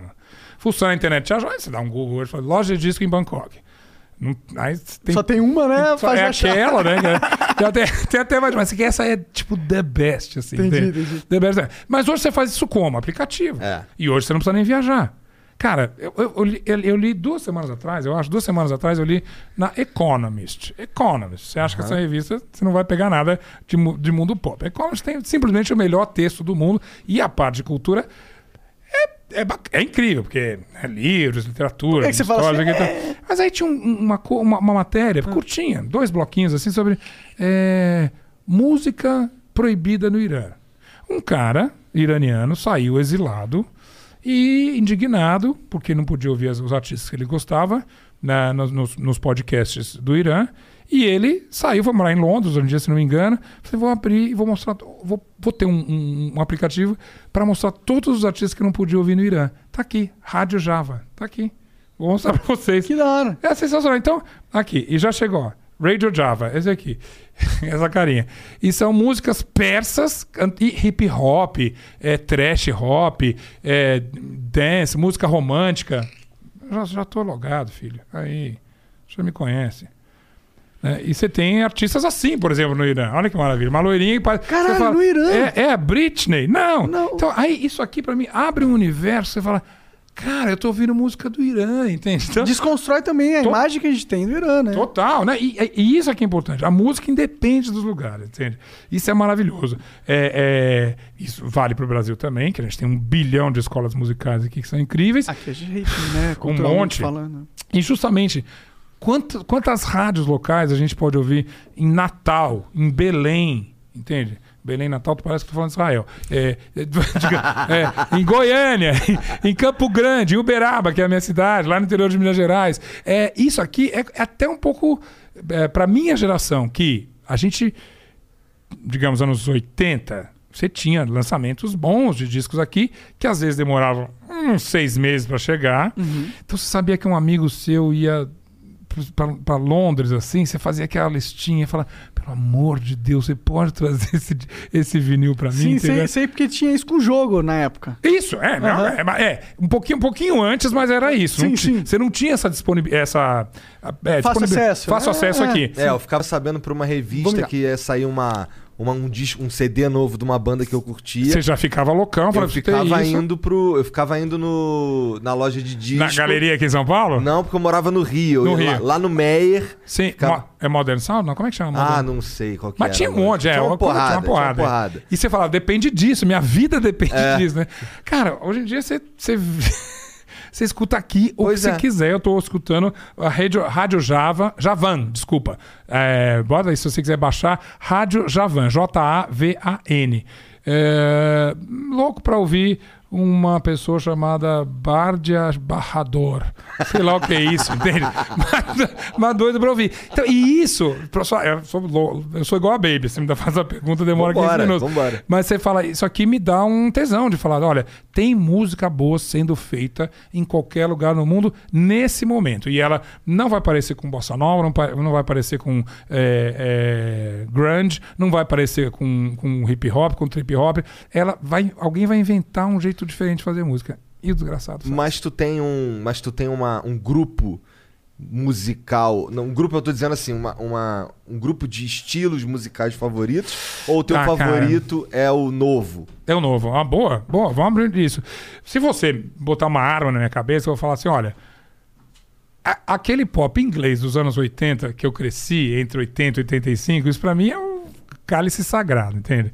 Smiths, Silks and the Banshees, é, um pouco pós-punk também, que até veio um pouco de um pouco antes, assim, Blonde, Talking Heads, um pouco americano. Essa é da geração, mas isso é muito normal. Você já li sobre isso naquele livro que eu falei, também fala isso. Você é muito marcado pela música que você ouve quando você tem 20 e poucos anos. Entre 16 e 20 e poucos anos. Esse era o segredo da MTV. Falava com aquelas pessoas. Que é a, a época que você mais consome música. Não só isso, mas a época em que a música é, a coisa, é o principal alimento da sua vida, né? É aquele cara que canta, que fala aquelas verdades, né? Contra a sociedade, sei lá o que fala. Ou que a- é, é a Britney, ou é, é a Cardi B que fala é isso mesmo, eu sou mulher, eu vou ser assim. entende? Tá, é, é- é muito formador. Então, a melhor época pra mim, talvez seja essa. Mas eu tenho que celebrar uma, uma época como de hoje, eu escuto rádio iraniana, pelo amor de Deus. Rádio do, do- do Congo, entende? E descubro coisas antigas. Então, e aí tem coisas antigas. Nossa. Outro dia eu descobri aqui Congo Classics, volume 1, tem três. Com músicas do Congo é, nos anos 60. E que era uma loucura, porque você tinha uma música que é meio caribenha, que às vezes parece samba, gravado num estúdio, parecia uma lata de alumínio, que tem eco tudo quanto é canta, e são músicas perfeitas, absolutamente perfeitas. E você vê que as estruturas de música não precisa ter refrão para ela ser maravilhosa. Ela precisa ter um acorde incrível. Ela precisa ter uma coisa cat, precisa ter um. Só que, peraí, que, que, Algo que que é te isso, move, né? E às vezes são três notas, quatro notas juntos. Ah, Nossa. Tem um cara chamado Lightspeed Champion, que é. Esse cara é incrível. E agora ele faz carreira solo. Todo- Ele compõe pra todo mundo. Os discos, é, os álbuns dele são mais.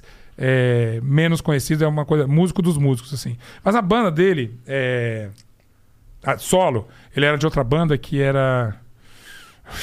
Cara, eu pra jornalista eu sou péssimo de nome. Mas a banda dele que eu gosto chama Lightspeed Cha- Cha- Champion. E ele tem uma música que é. Agora não vou lembrar. Eu não vou lembrar nada, não sei nem cantar. Então não sei porque eu comecei a falar isso. Ah, não. Mas Você põe aí alguma coisa lá de Speed Champions, cara. era. era é, Não põe a música, porque senão vai dar copyright, mas põe a imagem deles aí, qualquer É, coisa. Mas dá pra ver as músicas dele, porque eram das primeiras. Ah, eu, eu procuro aqui. Mas o que é incrível é que tem três, quatro notas. É, Pour Me Another Gin. É, que ele fala, eles estão bêbados. é, São dois bêbados, um homem e uma mulher, be, caem de bêbado de gin.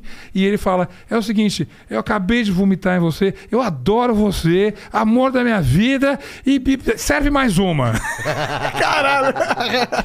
E tem uma pequena passagem musical que é de chorar, meu, que é maravilhoso. E são quatro notas que, que ele resolveu falar. Não sei o que é o The Heart. É, a música não precisa ser. É, Na sua língua. De jeito nenhum, profundamente não. Porra, técnica pra te mover, né? Não, e vo- Não, total não. Tem guitarristas que são, que são simples no que eles fazem, mas eles comunicam um bagulho que é muito foda. Ah, o- os técnicos estudam esses caras, porra. Por exemplo, o o, Santana é um cara que tu. Santana. Que, que tu. Ele, ele dá duas notas, tu sabe quem é. O. o- Aquele do Red Hot lá, ele faz umas paradas O que. não- Flea. É. Não, o Flea é o O Flea baixista. é o baixista, é. É o. O Frusciante John, lá. É, É, o John. É. Ele faz. Ele tem lá o, o som dele ali, que é. Não é nada absurdo, altamente rápido, caralho, mas ele te comunica algo. Não precisa. Olha esse. esse eu vou detonar aqui. O povo que me, me pe- pegou no meu pé por causa da, da Pablo. MC Fiote. Esse eu não manjo. Sabe? Bumbum Tantam, que virou. tá. Você sabe, você não sei, reconhece. tá. Aquilo ali, você sabe, porque entrou na sua cabeça de um jeito. Tum, tum, tan, tan, tum, tum, tan, tan. Cê- é- Eu sou maluco do hip hop de longe, mas eu tenho. Eu ajoelho pra essa música, entende? É sensacional. Né? É, é, é E, e aqueles funk 150 BPM lá, Kevin o Chris. Cara, é... outro, outro- olha, outro dia. Depende. Ah, Isso aí, é, pra você curtir, você tem que estar, inclusive, numa, não é aqui no podcast, Não, né? é numa Você festa. tem que estar numa festa. Então, música serve pra isso. Como se eu falar, olha, tem um- um- uma sonata de bar aqui que é foda. Aí, toca aí. Não é, não é aqui que eu vou ouvir a sonata, entende? Mas se eu tô lá na casa de concerto, eu tô afim, aquilo é música dos anjos, Eu entende? sou o cara que curte pra caralho um metal. Pô, Mas eu vou numa festa, eu não quero ouvir metal. Justa- metal é coisa de palco. Eu É, acho. É, é, é é, de pau, cara. Eu também, curto metal, Sim. cobri metal pra caramba na MTV. E aí, eu já fui ouvir em casa. Falei, ah, meia bomba, entendeu? É legal. E você lembra, se você ouve uma, um metal assim, você, você lembra do, do, do- do show que você assistiu. Porque essas coisas são todas de experiência. Ou, ou pode ser Florence and the Machine. Se vocês já ouviram Dog Days Are Over ao vivo, e ela tocou aqui no Lollapalooza, en- entre tantos. E é uma experiência transcendental, entende? A música é boa no, no, no, no, no, streaming. É, é, funciona. Mas tem uma coisa de palco que é coisa muito louca. Assim como às vezes é legal um palco pequenininho. Tem uma coisa... Cara, se a gente começar a falar de música... Tem, uma, tem uma música da Adriana Calcanhoto, Ah. chama Esquadra, Esquadras, né, eu acho. É, e que eu gosto, é uma música boa, incrível. Mas aí tem um cara é, chamado Nacho, argentino, que ele gravou essa música num programa da Argentina, sei lá que programa é esse, mas eles saem tocando no meio da rua. Entra todo mundo numa, num caminhão, numa van, e eles vão pelo trânsito de Buenos Aires tocando. É a melhor versão de Esquadras da Adriana Calcanhoto, e já discuti isso com ela. E você fala, mas que, cara, é eles tocando e passam um ônibus e eles não param. E eles não param. Essa letra é linda. Em espanhol ficou especialmente bonita. Então você fala, é o melhor jeito de, ouvir essa música? Não sei. Eu não sei. Não tem forma. Qualquer cara, justamente, fala assim: não, eu sei fazer música, eu sei fazer um sucesso atrás do outro, uma hora não vai dar certo. E aí, vale de Ramones a, a George Michael. É, Michel Teló. Michel Teló, total, entende? Vale pra Pablo. A Pablo é incrível, que fez um disco muito bom novamente, arriscando. Ela fez uma música super brasileira, entende? Mas ela, ela tem o. O artista bom, ele tem o, o ouvido e fala assim: isso aqui eu gravo, isso aqui eu não gravo. E tem um artista que muitas vezes é, é, emplacou um sucesso, aí tem a gravadora, tem o produtor, fala: não, agora você vai gravar só isso aqui. E ele vai e grava. Enfim, é válido também, mas ele não tem a verdade no que ele tá cantando. E veja, não não tô falando de coisa esotérica, né? Mas ele, ele tem que Não, gostar eu, eu daquilo que ele canta. exatamente Né? do que você tá falando. Porque ah, eu fiz por. Eu, eu tô na internet desde antes de fazer o Flow. Sim. E assim, eu, eu fazia umas paradas que no começo eu gostava, aí foi perdendo interesse, mas eu não podia parar mais. Então eu fui fazendo um bagulho que já não era Não mais dá. a minha verdade. Isso foi matando minha, minha alma. Eu fui entrando em depressão, foi piorando os bagulho. Cara, diz- vamos citar bom e velho Raul Seixas, eu prefiro ser essa metamorfose ambulante. Porque se eu fizer a mesma coisa que eu já sei, fica sem graça. E aí, novamente, as citações podem ser do Raul Seixas ao Steve Jobs, que falava naquele discurso famoso: Stay hungry, se, sinta faminto. Se você perder a fome, Fudeu. você não quer comer. Ah, De novo, essa comida aqui. É. né? E você fica loucão, você fica deprimido, não sei o que e tal. Então você tem possibilidade de abrir esse horizonte. E músico é assim, meu. Os músicos que a gente gosta e que atravessaram gerações, quer dizer, tem músicos incríveis que aí eles, ou eles param de fazer. Ou eles fazem a mesma coisa pra ganhar dinheiro, digamos um Axel Rose, assim, entende? Né? Hoje em dia o Axel, mito, não sei o quê, mas fez um conjunto de quatro, talvez, é, três, quatro álbuns ali impecáveis ali, entende? Mas você tem artistas como David Bowie, que cada disco você fala, meu Deus, vou apertar o cinto aqui, porque eu não sei pra onde vai, entende? E às vezes dava nada, tem, tem disco que não é incrível. E tem disco que aponta para outra direção. Uma Bjork da vida, um David Byrne da vida, entende? Que são artistas que, que, que vão vão fuçando, às vezes quebra a cara, mas são, são inquietos, assim. Esses artistas é- são os que valem muito a pena. E eles tentam justamente não se repetir, porque seria muito fácil. Primeiro, por uma. Acho que eles fazem isso por uma integridade artística. Ele fala, eu sou um artista, eu vou querer crescer aqui. E também, porque eles não são bobos, eles falam, bom, essas pessoas não vão querer isso- ouvir isso aqui a vida inteira. Entende? Até tem. Tem o cara que vai no show do Rolling Stone e quer só ouvir Jumping Jack Flash, que é um clássico, inegável. Mas tem um monte de coisa boa também. Outro dia mesmo pra fazer. Ah, esse essencial. Vou voltar pra Disney aqui. Vai. Porque fazendo os essenciais é incrível, porque. A Paula Toller, A por gente, a exemplo. gente tá na Deezer também. A gente então- tá na Disney. É, mas Enfim, é, mas é, que pare- parece que é um grande jabá. Não é, gente, tá? Não é. É porque é onde tu produz o teu, pô. É, Bruno, é. Mas, mas isso tem a ver com o que a gente tá falando. Então, por exemplo, Paula Toller. Aí, beleza, a gente foi falar e eu, é uma pesquisa. A gente escolhe 15, 16 músicas pra fazer uma trajetória do artista. E do Kid Abelha, cara, do primeiro álbum, que tinha acho que 10 músicas, sete foram sete foram sucessos nacionais, assim.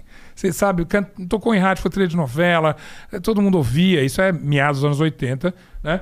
Mas é, é- e aí você fala, bom, caramba, mas então vamos só falar desse álbum. E aí você começa a ouvir as coisas que a Paula fez depois. E tem coisas brilhantes, tem coisa que ela fez legal nos anos 2000.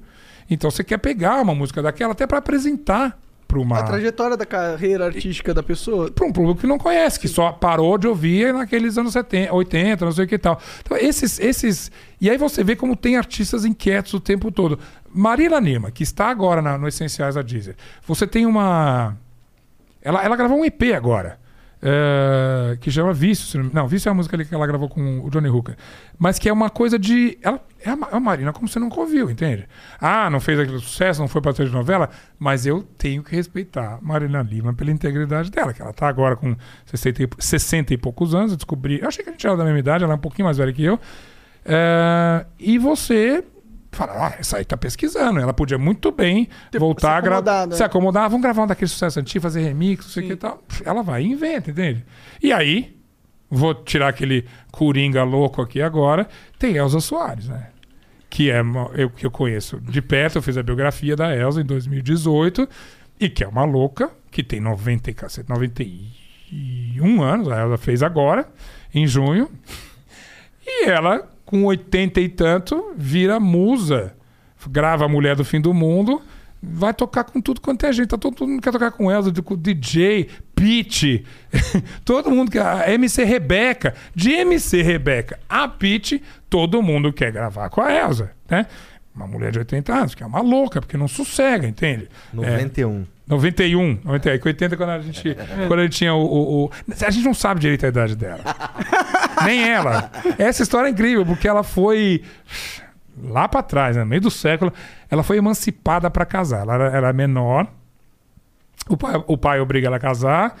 E a idade mínima para casar naquela época era 15 anos. Então, eles fazem um documento dizendo que ela tem 15 anos. Mas, quando ela faz isso, ninguém sabe direito quantos anos ela tinha: 12, 13 ou 14. Então, e, mas, e esse é o primeiro documento oficial dela. Não tinha nem certidão de nascimento. É, então, nesse, no, no papel, ela tem 91 anos. Pode ser que ela tenha até 94. Caralho. O negócio é que ela tá incrível. E produzindo. Produ- O quê? Ela tem agenda lotada até 2025. Um show atrás do outro. É, eu quero ficar é, com mais idade dessa Eu forma. quero, eu quero ser, eu quero ser Soares. Ela fala, ela, mas a pessoa fica perguntando minha idade, idade, negócio de idade é bobagem também, né, Zequinha? Porque eu não tenho idade, eu tenho é tempo. Aí, adivinha qual é a frase que fecha o livro? É essa, É, né? é sensacional, né? Eu não tenho ideia, eu tenho tempo. Deus abençoe Elza Soares. Pois é. E é, uma inque- é, uma- é alguém inquieto, é alguém que, que não tá, que... Olha que história linda. É, linda, assim. Ela, ela, com setenta e tantos anos, ela se apaixona por um cara de vinte e tantos. Foram dois, na verdade, né? Não tá lá pra brincar, Elza É, né? Não tá lá pra brincar. Esse cara era um DJ do Vidigal lá no Rio de Janeiro, das comunidades. E que então apresenta música eletrônica pra ela. E essa mulher, de set- ah, então, setenta e tantos anos, ouve aquilo e fala: acho que eu consigo fazer um sketch aqui. Vamos Aí ela começa a gravar. Esse cara muda totalmente o, o- o DNA musical da Elsa. E ela, disso, até ela gravar A Mulher do Fim do Mundo, ainda foram mais uns 5 ou 6 anos. Mas ali é o início da Elsa falando assim: bom, eu posso muito bem ficar gravando sambinha a vida inteira. E quando ela fala sambinha, ela não tá diminuindo, porque ela é a sambista maior, mas é, isso aí é, pra mim é fácil. Mas eu vou, eu vou gravar essa coisa louca aqui.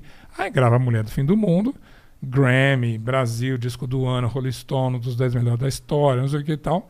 Com 80 e tantos anos. Então, isso pra mim é o, é o artista perfeito. É aquele que não deixa. Ou então fica quieto, não faz mais nada, não sei o que e tal. É... Né, mas aquele que fica fuçando ali. Rita Lee mesmo, vamos falar de Brasil. A Rita, faz tempo que não faz nada novo, a Rita e o Roberto, mas eles deram o acervo deles todos pro, pro João Lee, que é um, um dos filhos da Rita, que é um super DJ, tipo Ibiza, Berlim, toca no mundo todo, no Brasil também. E o Beto ficou uns dois anos ali fuçando, convidando DJs do mundo todo que ele curtia. Falar qual, qual música que você acha que tem mais afinidade, não sei o quê. Aí saiu agora. É Classics Remix, acho que chama. Três, três álbuns de, de remix da Rita Lee.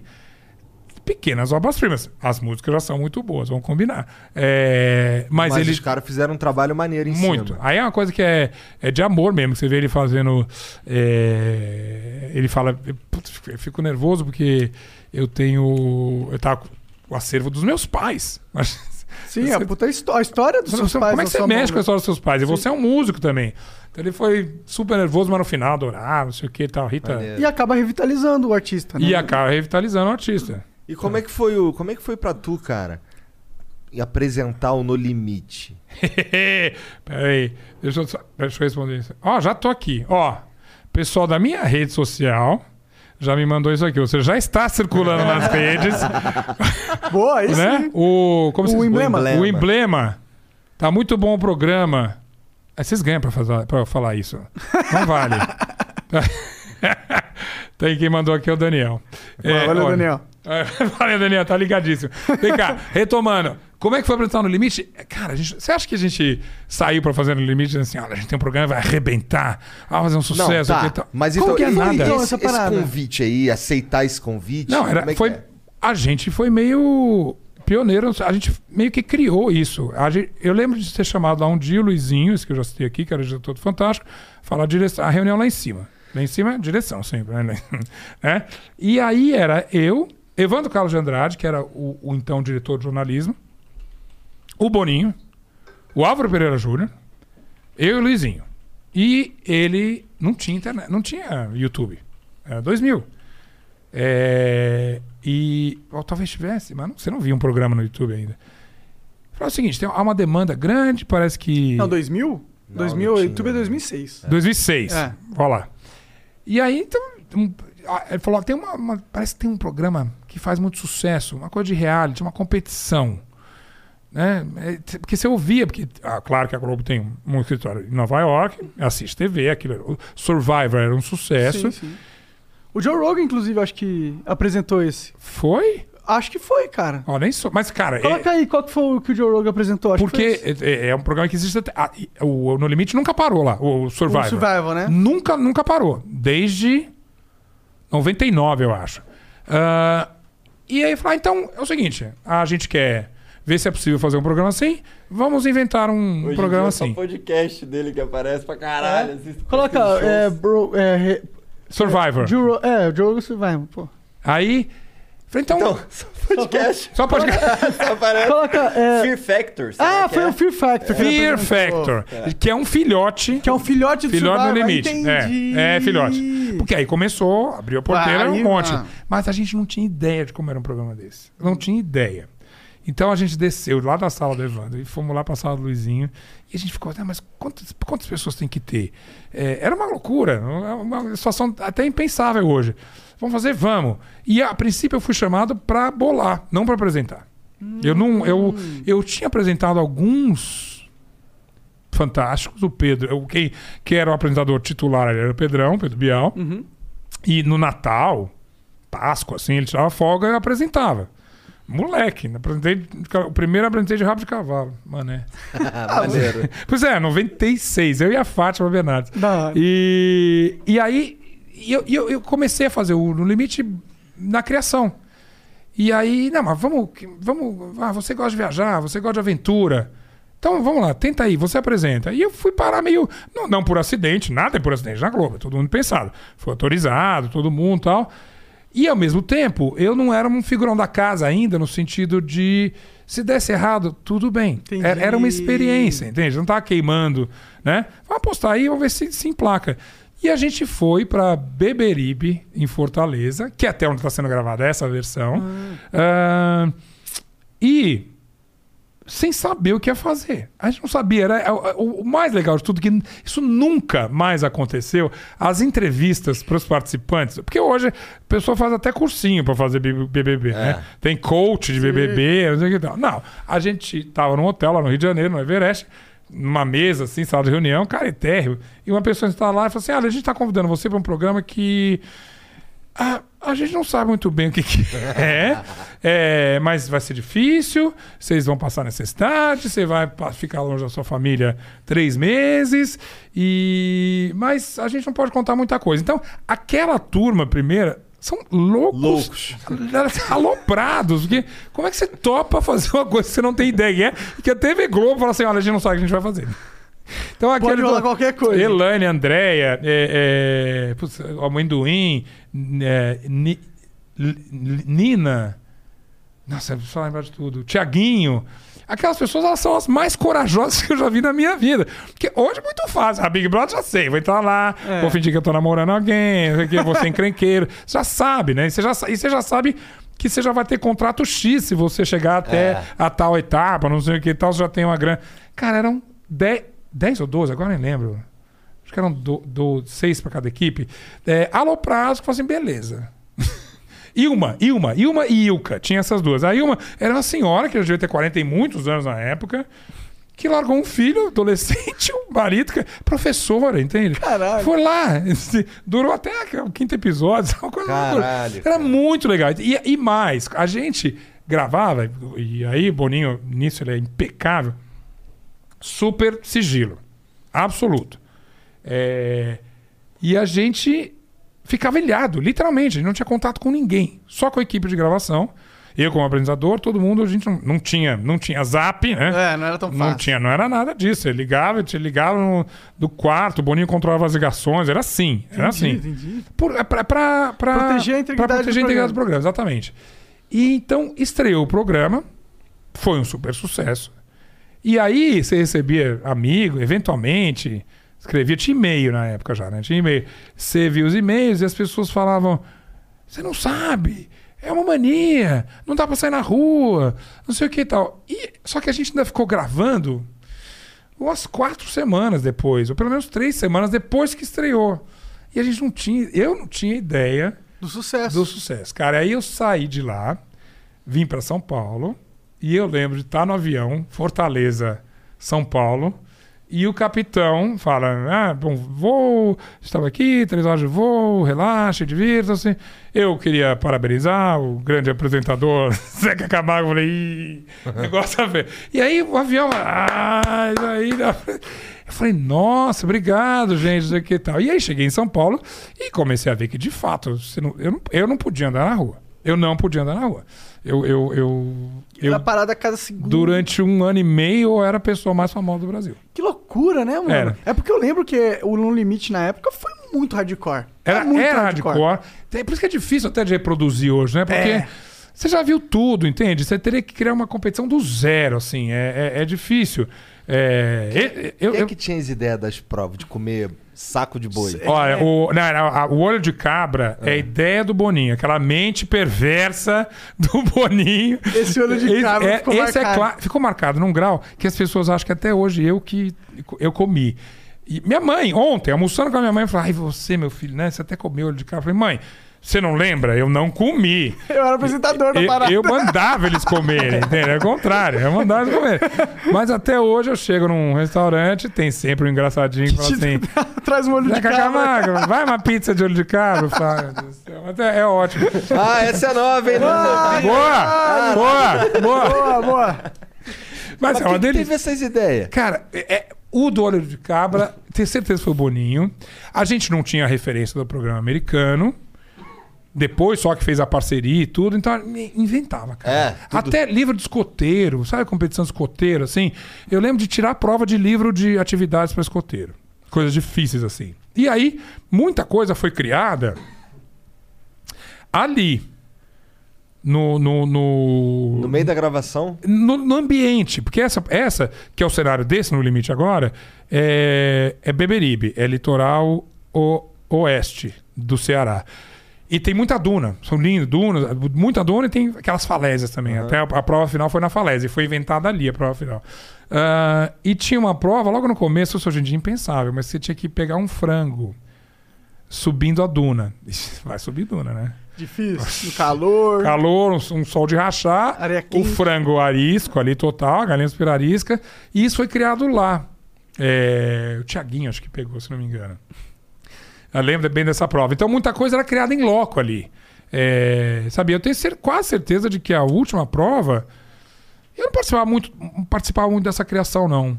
Era o Boninho, a, equipe de arte, os diretores, o Bagá ali.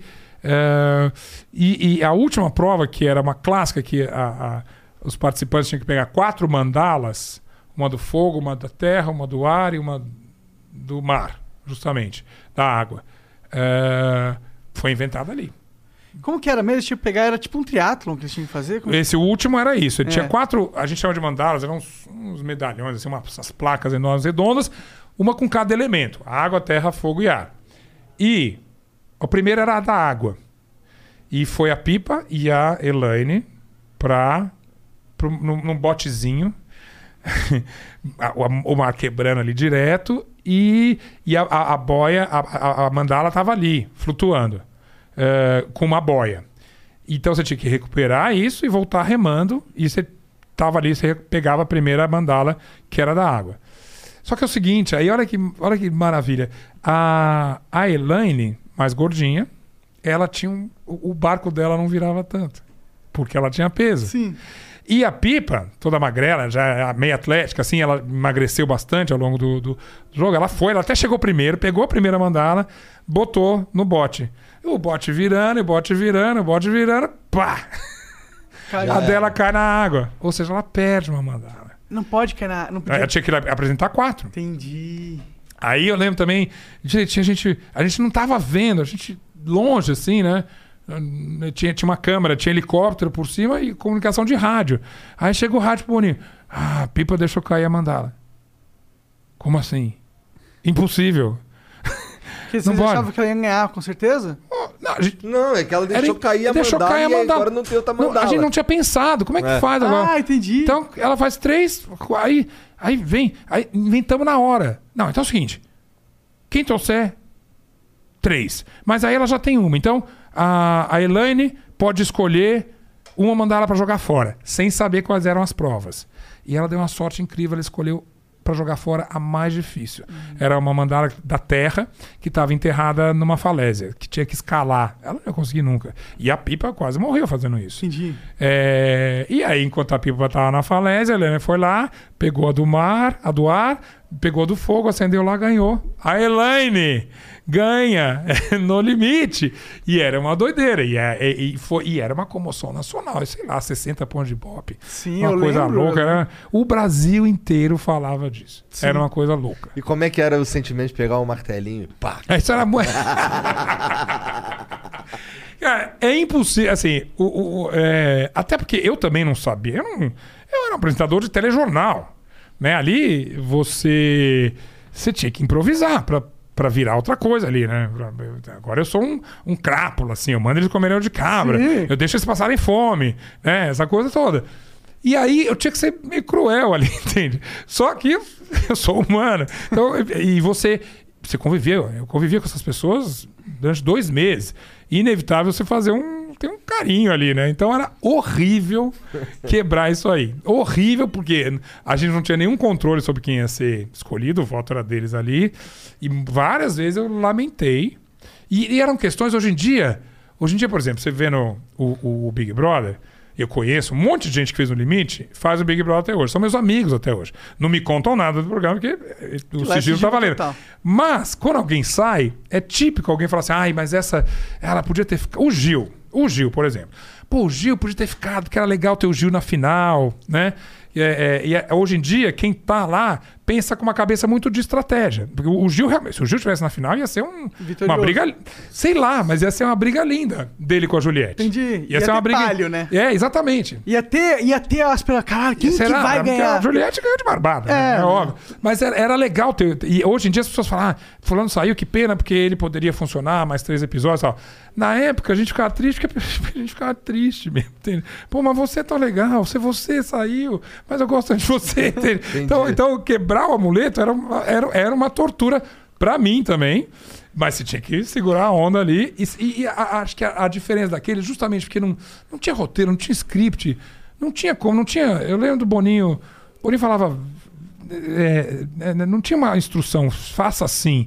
É, faz o que você sente, era muito legal isso. E, e você se envolvia com aquelas pessoas, você torcia, inclusive. Ai, que pena que essa, que essa aí. ah, esse, esse, esse grupo perdeu, esse grupo vai pro portal, infelizmente. Tal. Era, um, era um outro envolvimento, mas novamente era a idade da inocência. Você não sabia o que você estava fazendo, como eu te falei. Não, dá- não dá pra fazer isso hoje mais, acabou. Cara, acho difícil. Assim. é, Não no mesmo formato. Não no mesmo menos. formato. É, bom, Não. esse, esse No Limite não tá causando tanto impacto, né? Esse é o segundo, é a segunda edição? Não, é a quarta, na Quarta. verdade. É? Eu fiz, a gente fez três. É a quinta. É, a gente fez três em- entre 2000 e 2001. Fez um em julho, mais ou menos nessa época. Fez um em janeiro e fez um em julho do ano seguinte. Aí já entrou o Big Brother e já meio deu uma aposentada. Em 2009 a gente fez um outro, é, que foi interessante também. Mas se você não tinha ainda essa coisa tão participativa, é difícil você abraçar um, um- um- um reality hoje que você não vota. Né? É. As pessoas querem votar, elas querem Tá engajada de alguma forma ali. Exatamente, Elas sentem engajamento, é isso. É. Então, hoje em dia parece um pouco frio esse formato do, do, do limite, né?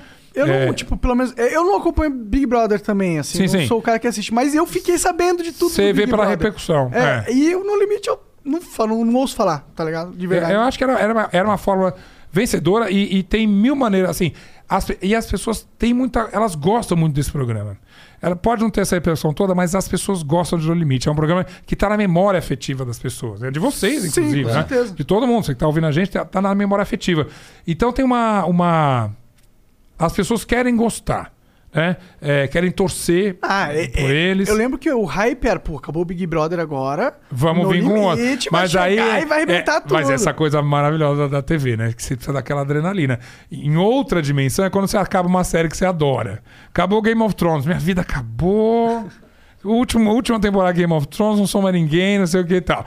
Mesma coisa, Big Brother, que é, em, em relação ao Game of Thrones é muito mais popular e muito mais brasileiro, dá aquele vazião. Então acho que talvez também as pessoas foram com essa expectativa de, um, de preencher ali. Esse né? vazio. Mas, novamente, não é um programa que tem nem um boletim diário e tal. Então, é, é- é essa adrenalina ali que as pessoas sentem falta. E, mas e, e o- a- o grande.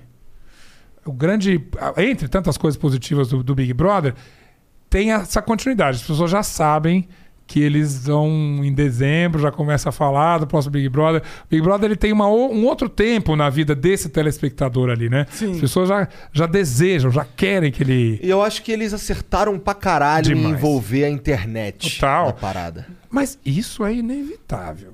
Isso é inevitável para Big Brother, para Jornal Nacional, para novela. Se você não tiver uma presença forte e criativa, né? Porque o Big Brother, ele não só chama pela votação, mas os fã-clubes envolvidos, mas o material de BBB de internet é às vezes muito, às vezes até distante do que você viu na TV. Mas eles têm os caras da Ah, internet. é no- nesse sentido? Também. É, mas sim, mas Porque essas isso, apostas, move, cara. isso move o Twitter.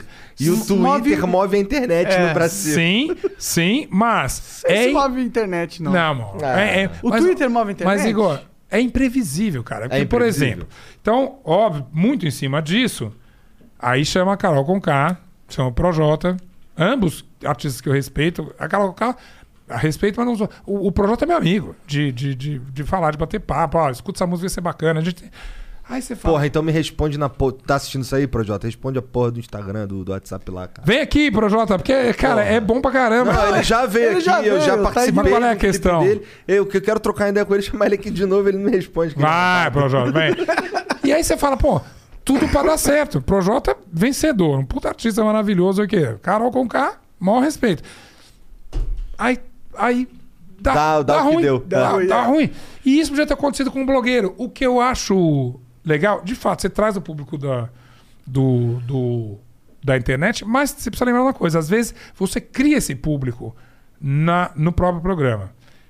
Então, eu, talvez você esteja se referindo a, a Luísa Sonza, a Manu Gavassi, que estavam na edição passada, anterior, e que eram já rainhas do, do, do, do, do- Twitter e do, e do Instagram. Eu não sabia que o Luiz Assunção estava no último BBB. No anterior, no do, sabia. 2020. 2020.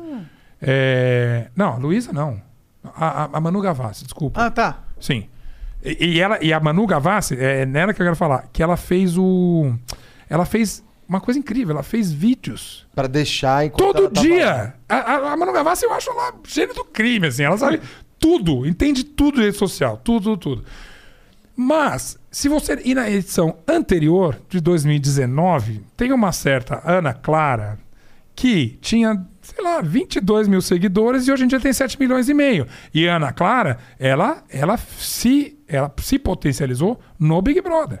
Ela virou uma celebridade de internet por causa do Big Brother. né? Então, é menos chamar as pessoas. É legal, é válido chamar as pessoas da, da, da, da- da internet, do- das redes sociais, porque obviamente elas criam uma coisa forte, mas a Juliette mesmo. Quanta, eu não sei. Quantas pessoas a Juliette, seguiam a Juli- a Juliette antes Não, agora ela dela entrar no é- Big Brother? Agora é recordista. É. Tem mais do que a, a, a Grazi. É, mais que ma- todo mundo, eu Mais acho, do que a. a, a, a- a- Quem que era? Anitta, não? Não, Mas mas quem? que ainda não sei, mas a, a outra, que é atriz também, a. Porra, aí tu me. Que foi namorada do, Ne- não, ne- namorada do Neymar. Ah, tá. A Bruna Marquezine. A Bruna. Marquezine, tem. Ela passa. E ela não era essa coisa toda antes do Big Brother. Então, o Big Brother segue sendo uma alavanca preciosa. Né? Pra alavancar essas, eh, eh, essas carreiras. E olha, olha o Gil, que maravilha. E o Gil consegue uma, uma, uma coisa incrível. Ele é essa figura conhecida nacionalmente. Ele não ganhou o Big Brother. Isso que é mais legal, inclusive, entende? Mas é Quer como dizer, se tivesse, né? Porque em termos de Sim, contratos Você acaba tendo um monte de ganhador, Big Brother. Um né? monte, é. Não, vale a pena entrar mesmo pra sair na metade. Tu Depende, entraria? né? Depende. entraria? Cara, hoje, dificilmente. Hoje, com 58 anos, com tanta coisa já fiz na Imagina se TV. eles fazem os Big Brother só com as lendas da TV. Aí Já coloca pensou? um monte É legal, gente. né? Ia ser muito da Casa hora. das Olha, lendas. Ser chamado já é Cara, uma das honra. é bom, não dá essa ideia que o Silvio rouba. Ele, o, Silvio, o Silvio, antes, de, antes da, da, da, da Globo fazer o BBB, ele, Ele foi fez a Casa Casa dos Artistas. é. ó, ó, tá, atenção, SBT, se liga. Casa das Lendas, copyright Igor. Aqui, Muito bom. Mas assim, como aventura, eu não falo não pra nada, cara. Eu topo, literalmente topo tudo. Ah, até faria pra ver qual é a onda, mas era, seria outra vibe, né? Diferente. Seria totalmente diferente. Outra vibe. Não sei como é que seria eu, Eu ficaria mais interessado, né? de participante. Se fosse os caras, tipo, os caras pergunta. com uma carreira mas sabe, pimpão. mas sabe que tem uma coisa que, que eu acho interessante, que talvez você vê, o, o próprio Big Brother ele chama cada vez mais pessoas conhecidas, mas ele bota gente comum. É. E isso é fundamental porque o reality é e aí eu falo do alto de quem já fez reality, quem acompanhou e, que go- que gosta até hoje. Ah, você assiste um reality é, e você fala, eu podia estar lá. Entende? É, o- voltar pro No Limite. Ah, eu não comi esse olho de cabra. Ah, eu comia. Ah, eu não subi essa montanha nunca. Ah, eu subi em cinco minutos, entende? Então, a, a mágica do, do, do, do reality é falar... E aí vale pra todos. Vale pra... pra Power Couple, vale pra tudo que a pessoa olha e fala, ela se sente desafiada. Big Brother, idem. Ah, eu não ia, eu ia cair fora dessa discussão com o Lucas. É, é isso mesmo, eu matava o Lucas se eu estivesse lá. Essa, essa, essa relação é fundamental. Quando você faz uma coisa de celebridades, você põe ela em risco. É uma aposta também. Uhum. Mas você fala, ah, esse cara, todo mundo é rico, ninguém vai convencer ele de cabra, né? Só pra. Entende? Não é. E, e- e ele, a pessoa fala, ah, eu não sou, eu não participei do Big Brother, eu, eu queria estar lá. Então, é- esse, esse, é- isso, isso também não é uma regra escrita em pedra nem nada, mas é uma, é, é uma coisa que, se- ao, ao bolar um, um, faz sentido um Big. Brother. Um, É, tem que ter alguém que o, o público pode se relacionar. I- né? Exato, exato. Esse- esses. esses e- Os de culinária, por exemplo, o sucesso do Masterchef, falar com, que é um da Band, por exemplo. Uhum. É incrível que todo mundo. né, É, claro que já teve. Eu mesmo ganhei um de celebridade.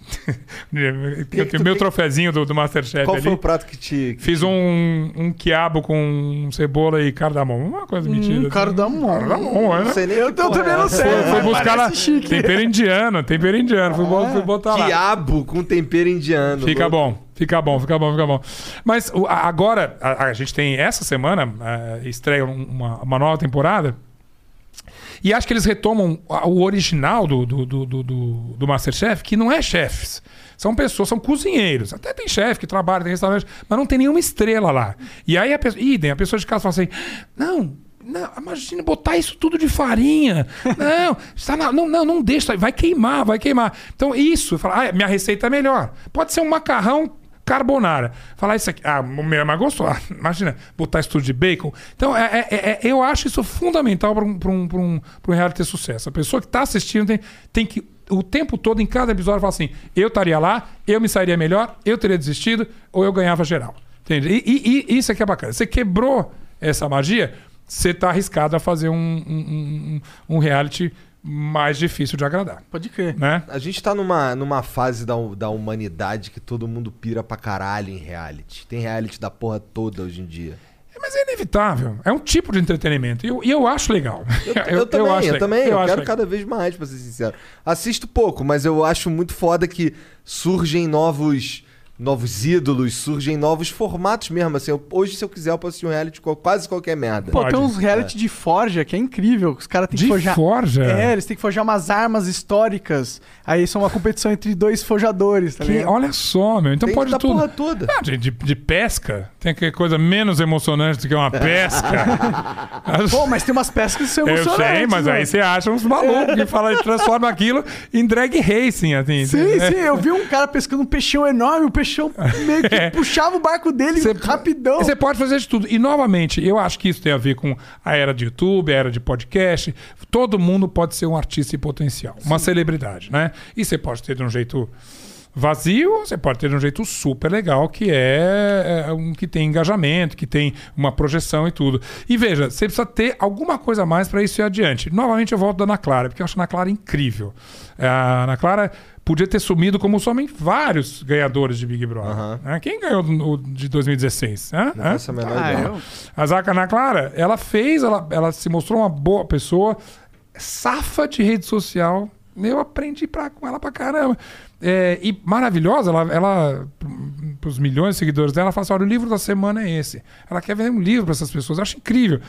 E tem um, um carisma também. Então, se você precisa pegar essa, vamos dizer, esse holofote que o reality coloca em você e falar: bom, agora eu vou inventar uma outra coisa. Já a Ana Clara é energia perfeita. O Gil certamente tem esse. O, o Javiles tem isso também, entende?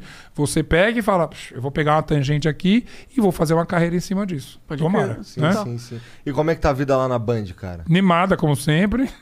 Tudo- olha, vou falar pra você: é difícil fazer TV em tempos de pandemia. Eu não sei o que, que Deve tu ser faz vários, na TV, porque eu não assisto. Eu não tô mais, TV. eu tô mais de bastidor, na verdade. Você não me vê em nenhum programa atualmente, a não ser como convidado. Eu tô nessa nessa edição do Masterchef, Sim, eu vou sim. aparecer lá, mas é de convidado. E a gente, eu tenho alguns projetos lá, mas aí tem um negócio chamado pandemia que, Que tá pre- Mas tá acabando, graças a Deus. Tá né? acabando, a gente Ah. vai achar um jeito ali, mas você quer brincar com um programa de auditório, mas não dá auditório. Aí você quer fazer um reality, ah, mas você vai confinar as pessoas, eh, 20 pessoas durante dois meses. Aí o- Ah, o, faz teste custo, todo mundo. o custo era X. Ah, entendi. É, Ah, o custo. é... Agora é verdade. Se é você verdade. ia deixar a pessoa dormir, digamos, sem spoiler, você num, num caminho normal, a pessoa vai lá, ela vai na casa dela, volta, faz o reality, volta, esse que a gente queria, não era de confinamento. Então, orçamento, sei lá, 500 mil reais.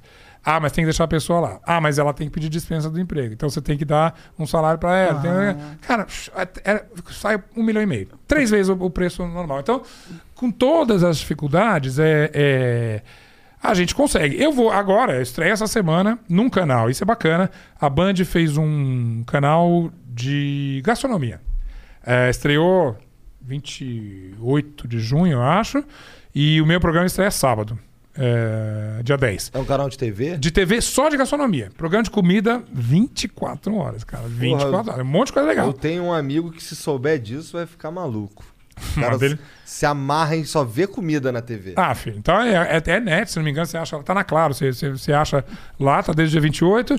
E eu vou fazer um que chama é, Comer é Viajar, que tem a ver com as coisas que eu gosto, que é viagem e comida. Tá, Então, tá gostando de coisas muito boas, hein? Tá um bom gosto. juntei duas coisas que é. ah, Vou fazer uma coisa que quero me divertir, né? E na rádio? Não, mas. é, Então, na rádio, cara, eu, eu tô na Play, que é uma rádio. Eu nunca tinha feito rádio. E adorar. Sempre fiz muito programa, participei e tal. Vivi rádio rock, vivi na rádio rock. é, e adoro rádio como, como meio ali. Ah, mas nunca tinha tido um programa. E a Band, a Band, além de ser um. Né, uma, a Band é um grupo de comunicação, na verdade. E rádio na Band é fortíssimo, né? É. Ah, o Igor, você é a Band, né? Que você Eu, eu escuto Band News direto. De Band News nem se fala, de jornalismo, mas mesmo de música, pô, os artistas eles, eles fazem muita coisa pra Band porque sabem que aquilo tem uma, uma repercussão enorme. E a nativa da Band, a- tem a Band, mas tem um, tem um grupo de comunicação, são várias. E o ano passado, acho que logo que eu tava entrando lá também na Band, eu entrei em junho de 2020, eles criaram a Play FM, que é uma rádio de flashback. Não só, mas nem tanto assim. Você pode tocar a música do ano passado, mas é uma rádio mais de, de grandes sucessos. Ele não vai tocar o que está na parada agora, mas o que fez sucesso em 97, 2004, 82 e tal. E aí o Betinho e a Lu Dias, que na verdade é diretora de criação lá da, da Bandeirantes, que parceiraça, falou, vamos fazer um programa que a gente senta e você. A Lu foi repórter também, cobriu Rock in Rio, trabalhou na Braga, na Globo. Então a gente, a gente tem o bastidor da, da- da- da- dessa- dessas entrevistas todas, show e tudo.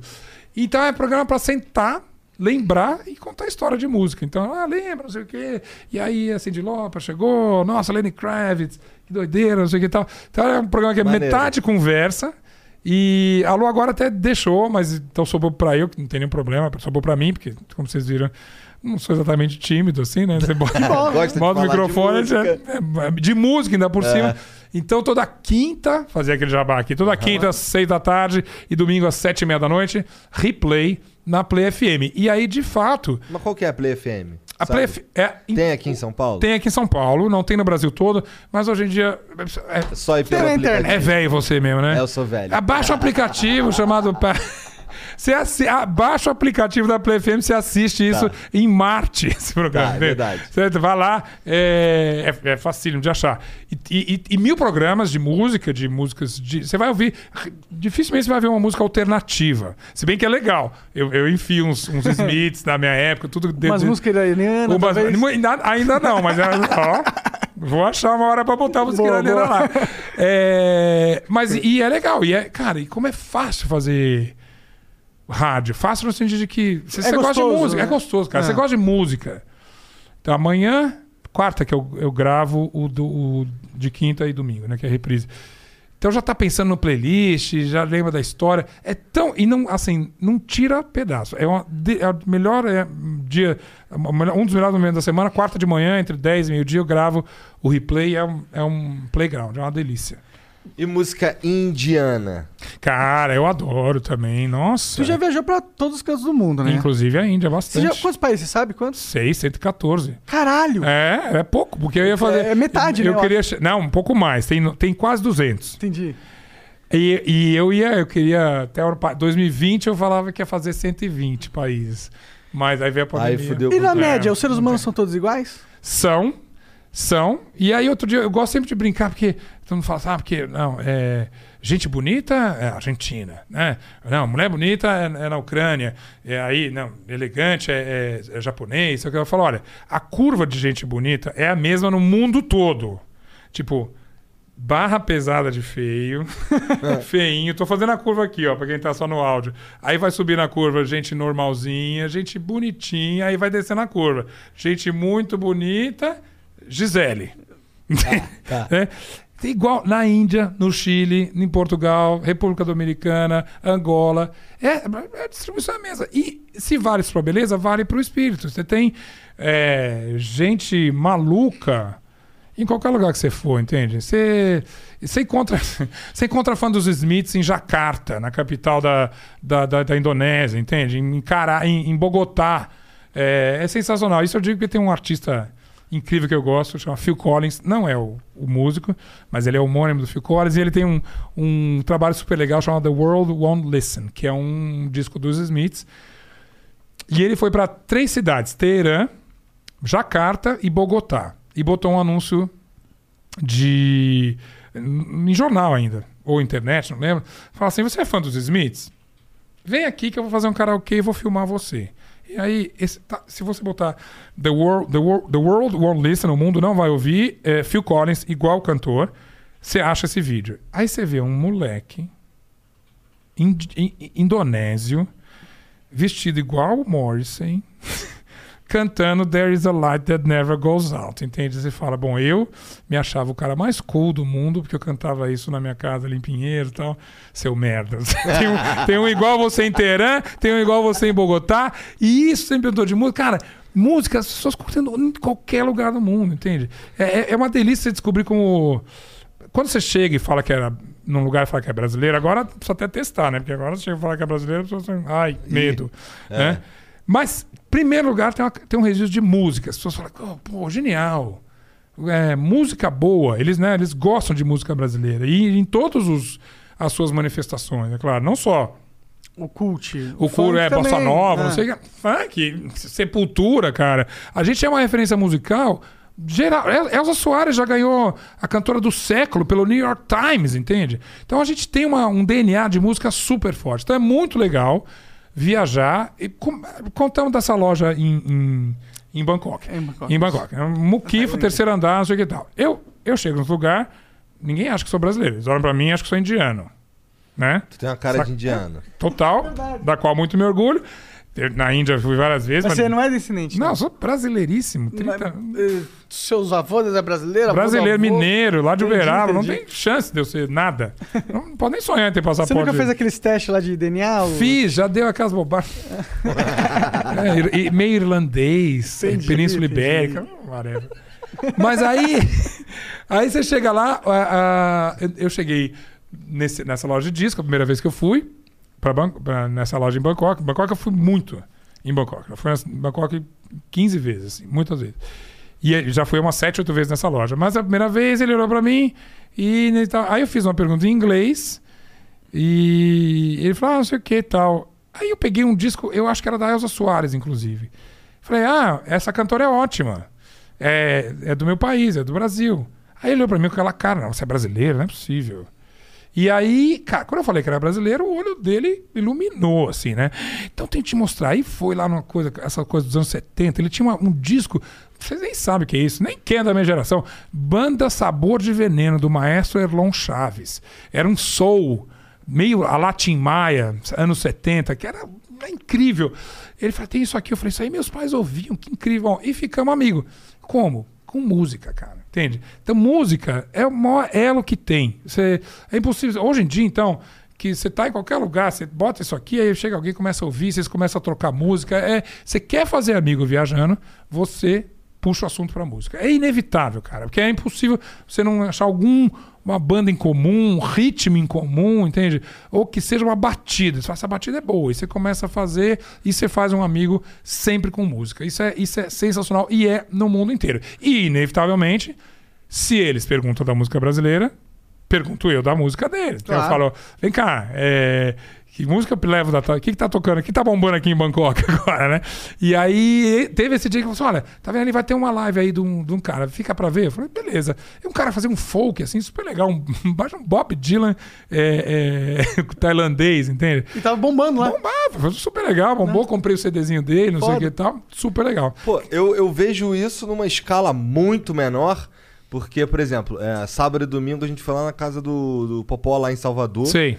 E, porra, lá no carro, no- nos lugares e o caralho, já toca uma música que eu nunca tinha escutado. Ah, Um mas- tipo de música que eu realmente não manjo. Você vai pro Nordeste, é uma maravilha. Eu, a gente lá. Que ele não precisava falar que tinha ido no Popó pra contar essa história. Ele fez questão de. Fiquei na casa do Popó. e aí, aí tu entra no carro dele. Só tirando onda. Ah, É que assim, que- tá mas o Popó nem tava lá. Quem tava, a gente ficou andando com o filho dele. E aí o filho dele ficou, tava ouvindo lá até uma, uma eletrônica engraçada, não é? Sem parar. Mas o Popó gosta muito dos pagodão de lá. E aí o. E é o de lá, meu. É incrível. Por isso, vou voltar na Pablo. Quando ela faz esse disco que é com música brasileira, é. Meu, é sensacional, entende? Ela mergulha na música regional que ela ouvia quando era criança na rádio do interior dela. Ali. É, eu gravei pra Band, um Band Verão, que era. A gente passeou pelo Rio Grande do Norte. E todo. Você tinha. Você levava ah, um monte de músico de lá, inclusive gente famosa, o Xande Avião, eh, ele é, de, eh, do Rio Grande do Norte. Ah, mas a gente também quis fuçar artistas locais. Aí, entre tantos, tem uma banda chamada Luiz e os Alquimistas. Vocês já ouviram falar? Não. Ah, é sensacional. O último disco chama Jaguatirica Print. Caralho. E é uma música, às vezes meio eletrônica, mas os ca- o Carlos Tupi, que é um violonista, que é incrível. Uns músicos, você fala, onde você estava até hoje? Fala sério, entende? E, e- e- e- e- bora descobrir, porque tem um monte de gente incrível no Brasil. Lá do Rio Grande do Norte também, outro dia eu vi uma, uma menina de hip hop incrível. Outro dia eu vi uma banda chamada Jovem Dionísio, que eu acho que é de. Tô ligado. Sensacional, Porra, isso é legal. Pontos de exclamação. Ponto de exclamação, ó, tá- olha quantos, entende? Aí eu brinco com essa coisa que eu faço na Folha agora, eu divirto essa nadando contra os algoritmos, entende? Eu falo, olha, não, é, se eu quiser ouvir só a Pablo, eu vou, só vou ouvir a Pablo. E eu adoro a Pablo, e Marisa Monte ida e tal, mas tem essa cantora aqui que é de Maringá, esse aqui que é de Campo Grande, né? E que faz, sei lá, um bossa nova metal, entende? Caralho. E sei lá, você- você quer ouvir. Então, eu- no- repetindo, no Brasil e no mundo, o segredo é não deixar de ser curioso, entende? Você sempre vai descobrir coisa incrível. Ouça um jovem Dionísio, ouça. É, é, Ô, Jean, como é que é? Eu tô com saudade. Muito bem. Do- Volta, neném. Volta, neném. Aí tá dancinha. Tô com saudade. Cara, mas é maravilhoso, meu. Ouçam Luiz e os Alquimistas, ouçam todo mundo, ouça João Silva, é, Luísa Sonza, todo mundo, meu. É porque tem sempre gente fazendo música bacana e interessante. Boa. Bora ler umas mensagens que eles mandam pra gente aqui? Vamos lá, cara, porque é o seguinte. Tu tem que ir embora. É, a- É assim que eu tenho uma reunião de pauta. Tá. E eu já fico aqui falando, reunião de pauta, reunião de pauta, reunião de pauta. Ô, o que, que tu tá achando do, do Faustão ser seu companheiro de trabalho lá na Band? Cara, eu nunca. É, o Fa... Bem-vindo, sempre. Em primeiro lugar, bem-vindo, porque o Fausto é um farol Outra maravilhoso. Mas eu nunca fui. É, a Globo é muito grande. Eu brinco assim, todo mundo acha que é na Globo, todo mundo é amigo, né? Ah, você se encontra o tempo todo. Não, exatamente. O Fausto, o programa dele é uma estrutura gigantesca. Eu, cheguei, eu participei algumas, acho que duas ou três vezes do programa, mas não tinha exatamente uma intimidade. Então, ao, ao vir para a Band, é expectativa. Eu não tenho nenhuma ligação direta com esse programa, pelo contrário, ele já vem e novamente. Ele vem com o time dele. Vem com o time dele É. e estão lá. Foi local. Bem- Bem-vindo seja. Bem-vindo, bem-vindo. É, é- Estarei torcendo como do time da Band. Eu torço, cara, eu torço pra televisão. televisão é muito legal, entende? Isso Bem feito. Eu fico com raiva quando tem um programa mal feito, feito nas coxas, entende? Porque você fala, isso é tão legal. Quando você... E tem programas incríveis na Claro. televisão, entende? Você fala, se você faz de qualquer jeito.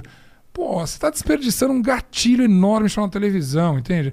Que você podia. E eu não falo levar informação, levar cultura, eh, nem nada, mas você pode divertir a pessoa e não chamá-la mais de mais burra. Você fala, olha, eu vou te mostrar uma coisa que você não ia, não ia saber que você ia gostar. Algo inovador, olha, no, no- no limite, por exemplo, entende? Lá naquela. Então é possível sempre criar coisas incríveis. Então, eu, eu tenho raiva de, de TV preguiçosa, de falar, bota aí qualquer coisa, pega uma pessoa famosa, dá um programa pra ela. O, o Brasil tem esse defeito, a televisão brasileira tem esse defeito. Ela pega a pessoa.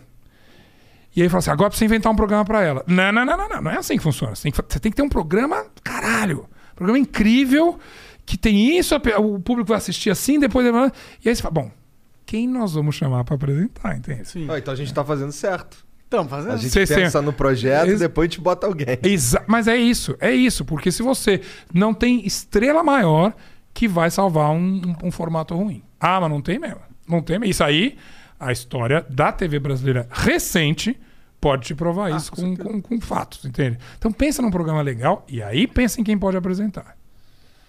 Ó, o Kevin Cons mandou aqui, ó. Zeca, em 2007 você escreveu um artigo para o G1 sobre Ricardo Villa-Lobos, que na minha opinião Olha, é um dos maiores e mais importantes produtores de música eletrônica do mundo. o- Qual a sua ligação com House e o Techno? é o seguinte, nada foi tão importante na minha carreira como esse, esse, esse texto sobre o Vila Lobos. E é um DJ, é um DJ, é um produtor incrível e que eu conheci no Chile, pasmem, porque eu fui pro Chile, ele tem uma loja de disco, aqui no começo dos anos 2000. Ah, quem é? Aí pe- peguei uma banda de rock, peguei um cara incrível, que é- até tá no meu mini playlist do- da Deezer essa semana, o rapper, e tinha o Ricardo Villa-Lobos. Falei, nossa, vamos ouvir. E comecei. E tanto que ele é engraçado que ele é chileno, mas ele cresceu, fez a fama dele na Europa e tal. Entendi.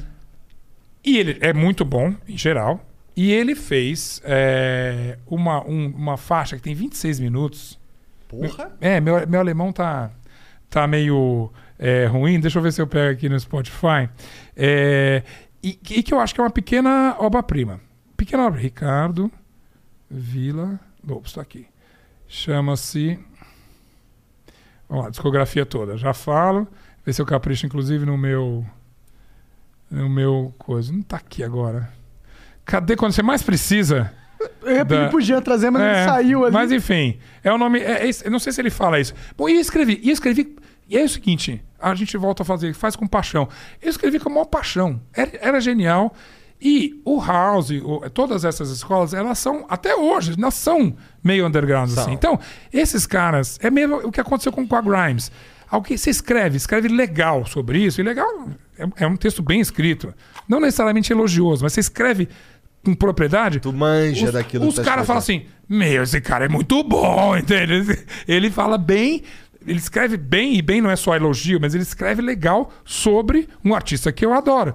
E esse do Vila ficou- virou uma super referência. Outro dia, conversando com o João Lee, que é o DJ que. O produtor da que, e filho da Rita Lee, que remixou, ele falou assim: Cara, eu nunca me esqueço do que você escreveu sobre o Ricardo Maneiro. Então, é super legal, entende? Tem, é, tem outras coisas assim, e você não sabe onde é que vai tocar essa corda. Tem um. Nesse, eu tinha esse blog do G1 que era incrível. Um blog. pff, Se fosse uma revista, era matéria de seis, sete páginas. Eu escrevia pra caramba. Escrevo até hoje, né? Não- Eu lembro de ler uma, uma resenha sobre um disco da Nicki Minaj. Também. É. Tam- maravilhoso. E, pô, escrevi com paixão, mas eu ia falar de cinema. Eu uma vez escrevi um, um texto sobre é, A Árvore da Vida, que é um filme até com Brad Pitt, não sei o que. Esse filme é de 2010, talvez, ou 11. E que a- também as pessoas falam, cara, você escreveu o melhor. Eu não, eu não entendo cinema, eu sou fã de cinema, eu não, não estudei cinema, não sei o que e tal. Mas você escreve com paixão. E esse é um texto seminal. Então, e eu fico super feliz. Eu não sou tão ligado no cenário musical eu sou tão ligado nisso como quanto do brega. Entende? Eu, eu escuto o que cai na minha mão. Não, não vou a fundo. É, mas sempre que cai, é uma obra-prima, é uma coisa maravilhosa. Começa. Qual é o nome do cara que perguntou? É, Kevin. Kevin. É, cara, obrigado por lembrar de novo do Ricardo Villa-Lobos. Ele pergunta se tu vai a algum festival. Não, é difícil. Cara, eu vou, vou fazer uma eu vi um confissão vídeo aqui pro teu Flow. lá, você dançando loucão. Ah, não. numa E- festa, eu acho que não tava era festival. Link Park, não, assim. não, era- não, essa história eu sei. Isso era. É Olinda. Olinda. Carnaval de Olinda. Eu fui lá trabalhar. Eu fui fazer uma matéria para de casa, o programa que eu apresentava na Globo, e era um programa chamado Minha Casa é uma Festa. E era uma casa onde passavam os blocos, assim, de carnaval, não sei o que e tal. E era bloco de carnaval, acorda, seis horas da manhã eles estão saindo, aquela coisa doideira, um sábado antes do carnaval. E aí eu cheguei, Recife, fevereiro, né? Então, calor danado, trabalhamos exausto. Começamos a beber. Começamos a beber, já tinha gravado, gravou tudo, meio-dia já tinha acabado. Vamos pra praça ali de, de Olinda, onde o carnaval começa a rolar. Aí entra uma, eu falo que ela é filha do demônio, DJ Lalacá, que é a melhor DJ que eu já vi na vida. Lalacá, se você tá ouvindo a gente, obrigado, saudade de você eterna, porque essa mulher começa a tocar o demônio. É uma música melhor que a outra, é pipoca moderna, depois é Nirvana e volta pra.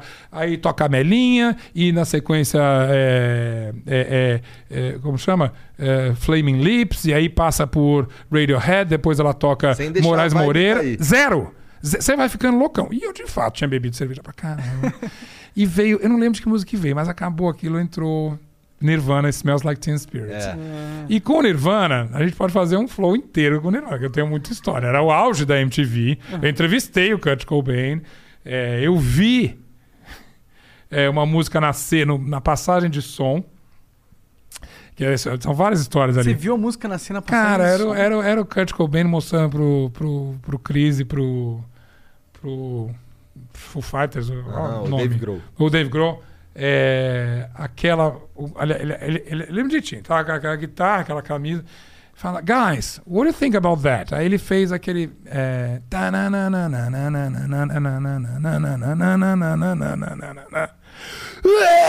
Ele dá aquele grito assim, e aí e, e o cara- os caras assim, that's very good.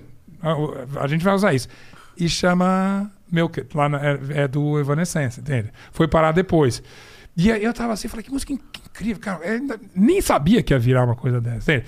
Então, de Nirvana, cara, tem um monte de coisa legal que a gente pode só falar. Mas quando tocou Nirvana na Praça de Olinda, duas, três da tarde, aquele sol danado, sábado de pré-carnaval, eu fui pro mocho, entende? E aí, e aí Não, claro. no vídeo você tá animadaço. Eu tô é um vídeo animadaço. E aí foi super legal, porque aí esse pessoal que cuida da rede social, que eu já falei aqui, que estão ouvindo isso aqui, né, amores, inclusive, é, começaram a falar, ah, ó, estão falando que você tá muito louco na festa, tem, um- tem- um vídeo seu tá viralizando, não sei o que e tal.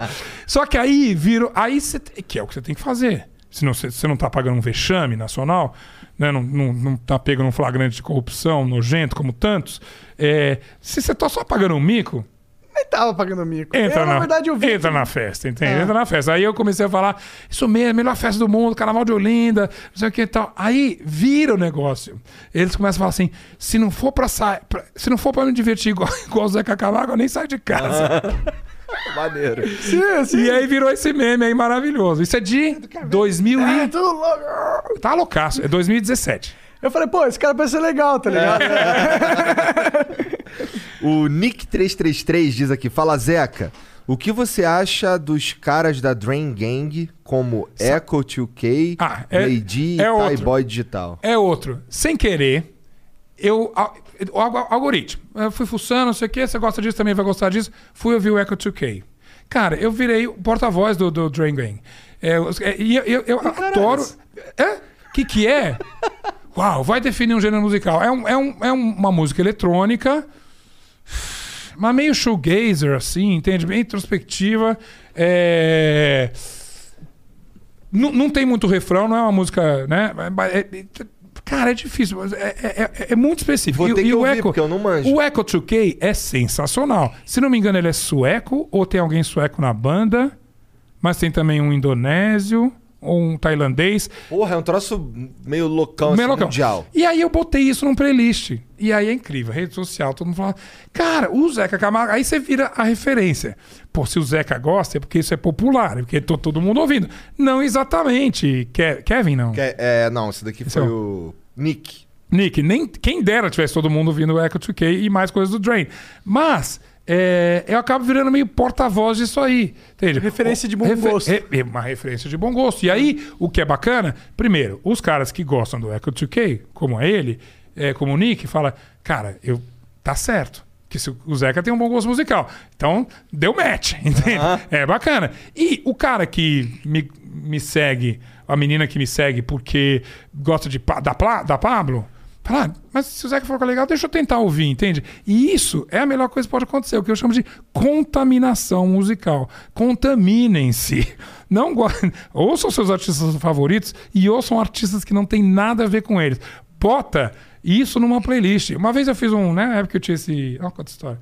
No o blog do G1, que é onde eu escrevi sobre o Ricardo Villa-Lobos e sobre a, a Nicki Minaj, o, o- eu, eu dei um monte de CD. CD, né, velho? Tinha quase 4 mil, eu de- dei pela metade. Eu falei, você tem que me mandar, eu vou dar. Eu mandei pelo correio. Eram uns pacotinhos de 10 CDs. Mas eu vou dar para quem me der duas combinações de música, uma combinação de música inesperada que você gostaria de ver no seu iPod. Ainda tinha iPod na época, imagina. E aí as pessoas botavam essas coisas maravilhosas, como, sei lá, Pablo e Echo 2K, entende? Falei, nossa, gostei, porque quanto mais inesperado for essa combinação, melhor, mais interessante é o seu gosto musical. A Amandinha, salve Amandinha, mandou aqui, ó. Oi, Zeca. A profissão que mais se reinventa hoje em dia, na minha opinião, é o jornalismo. Qual é o Certo. caminho que você enxerga para os futuros jornalistas? Você acha que muito vai mudar ao longo dos anos? Beijinhos de uma futura jornalista para todos aí. Olha só, quem tem essa, a resposta dessa pergunta, como é o nome dela? Amanda. É você, Amanda. Não sou eu, um velho de 58. não é nada, mas. é, e eu, eu vou falar muito em faculdade, eu falo, meu, futuro jornalismo, vocês estão. voc- Vocês são o futuro jornalismo. Eu sei lá o que vocês vão fazer. Eu acabei de falar aqui. é, você tem. eu- a gente não sabe se a gente está fazendo um podcast, uma live, um, um programa, uma série, doc-series, ou simplesmente uma conversa chata que está com a câmera aberta. Você pode estar fazendo qualquer coisa. Então, esses formatos todos são vocês que vão inventar. Eu chego, eu já inventei um monte de coisa. Eu, eu- eu estou abraçando o podcast. Já entrei atrasado até, né? Eu comecei a fazer podcast só na Deezer. Mas eu, eu, obviamente, é, já, já tinha podcast antes. Então, vocês têm que dizer isso. O que eu acho, e aí é um conselho, é que você tem que estar aberto para tudo. O que você está aprendendo numa faculdade, ou mesmo assistindo os canais formais de jornalismo, é que eles não vão durar para sempre. Né? É, você vê. é, Não adianta começar agora a querer fazer o que os caras faziam antigamente. que Não, dar- vai esse é o caminho errado. É. Esse é o caminho errado. E- e- Eu te digo o seguinte, pela minha experiência atual na Band, na Globo, na Folha até hoje, no UOL, que eu também sou colaborador praticamente desde o início, essas pessoas, os bons editores, estão procurando talentos que vão inventar isso de alguma maneira. É, o bom editor é, por exemplo, o Luizinho, que fala: esse cara vai trazer alguma coisa fantástica. Eu, com a minha equipe, eu trago Fulano, Fulano e Fulano, entende? É, quando você tem talento, criatividade e, no caso, jornalismo, credibilidade, vai ter, tem um olheiro. O olheiro ele não está fazendo só isso, mas o teu trabalho se destaca. Veja, veja coisas como impensáveis 10 anos atrás, como Mídia Ninja. A, a imprensa, a imprensa formal vai atrás de muitas histórias que a mídia ni- ninja levanta, entende? E que talvez a mídia ninja não tenha credibilidade ainda, mas eles vão lá e pesquisam e avaliam. Então, digamos, não estou citando nada específico, mas sai uma coisa, é possível sair uma coisa na Folha de São Paulo, dizendo, segundo o mídia ninja informou tal. É, é, é, isso é interessante. E essas coisas, Amandinha, vão ficar cada vez mais mescladas. Os formatos em si vocês que vão inventar. Outro dia conversando com alguém, ah, então vamos fazer um projeto de YouTube, vamos. Então, mas que tamanho deve ser um, proje- um, um programa de YouTube? Eu, eu perguntando, que tamanho que tem que ter, né? Ah, sei lá, o que você acha? Eu falei, ah, meia hora, 14 minutos no máximo. 14 minutos. Então você tem que inventar um programa que tem que dizer tudo que ele tem que dizer em 14 minutos. Aprendi. O velho aqui vai lá e vai fazer isso aí, entende? Então, a- a- eu devolvo pra você essa pergunta. Se vira aí, fia. O Acriano mandou aqui, ó. Salve, salve família. Zeca, como é a sensação de conseguir entrevistar algumas das pessoas mais fodas do mundo? Will Smith, Kurt Cobain, Renato Russo, Paul McCartney, Madonna, etc. Como esses caras são pessoalmente? No Will Smith eu já ia travar. Como não ficar nervoso nessas horas? Primeiro, esqueça que você é um fã. Porque é isso que estraga. Você, se você tá lá. tra- Ah, essa entrevista. É, Acriano, Acriano, né? Acriano. O nome dele é Wellison. O Ellison. É, é trabalho. Pra mim e pro artista. O artista, quando dá essa entrevista, ele, na verdade, ele lança um disco e ele. ah, já assina no contrato, ó, você tem que dar tantas entrevistas, traz veículos para cada lançamento de disco. Então, É um trabalho. Então, para mim nem se fala, como o jornalista. Então você tem que ir com muita seriedade. Não vai de, não vai de tiete que você vai fuder com a entrevista. Não é assim. Você vai estragar. O artista percebe que você tá lá só tietando e ele tem 10 minutos, 15 para te falar. Então, tente não ser fã. E segundo, você fala, você fica nervoso, é claro que você fica. Porque, mas não de estar do lado dessa celebridade. Eu posso falar que nenhuma celebridade me apavora, no sentido de tal. Olha, eu quando eu fiz o Paul McCartney, eu fiquei nervoso, entende? Era fucking Paul McCartney, entende? Você fica nervoso. Mas você descobre que essas pessoas são muito parecidas. E são, sim, pessoas normais. Tem um dia pior. Eu já entrevistei. Olha, Alanis Morissette. Foi a primeira que eu entrevistei no Fantástico. E acho que foi a artista internacional que eu já entrevistei mais vezes. Entrevistei seis vezes. Caralho. Muito. Lady Gaga mesmo, só três. Madonna, duas. Enfim, mas a Alanis Morissette eu entrevistei seis vezes. A segunda entrevista com a Alanis era pra desistir. Ela era o segundo álbum. Ela tava num revertério maluco de fama, porque o segundo álbum não foi muito bem recebido. Eu acho ótimo, eu thank you. E E foi a entrevista foi num camarim do show que ela fazia em Washington, D.C. E ela tava o cão. A primeira tinha sido incrível, no México. E a segunda foi o cão. A terceira foi genial. Foi em Seattle. É, então, aí você fala, cara, ela, tá- ela foi o cão, o que, que aconteceu na entrevista? Cara, tipo, podia estar. ah, meia resposta, Ah. sem paciência, nitidamente sem paciência. Entendi, ah, entendi. vários sem paciência. Vários. O Damon Albarn, foi do, do, do Blur, uma das entrevistas mais terríveis que eu já fiz. Ele tava. Nossa. É, falei, ah, você tá. Eu, uma hora eu ainda perguntei, falei, ah, você tá meio disperso. Eu falei, ah, eu queria estar ensaiando, né? Você acha que eu queria estar dando entrevista? Caralho, Ele mandava essa, essa, direto. Os- Então, então ra- rapidamente, você não, não pode ser fã e você tem que entreter a pessoa. É, é chato. Eles dão, às vezes, 10, 20 entrevistas no mesmo dia. Então, ele tá 10 minutos com você. Você tem meio, segundo, meio minuto para provar que você não é um imbecil sentado na frente dele, que vai fazer a mesma pergunta que os 12 que vieram antes fizeram. Então você tem que ser alguém.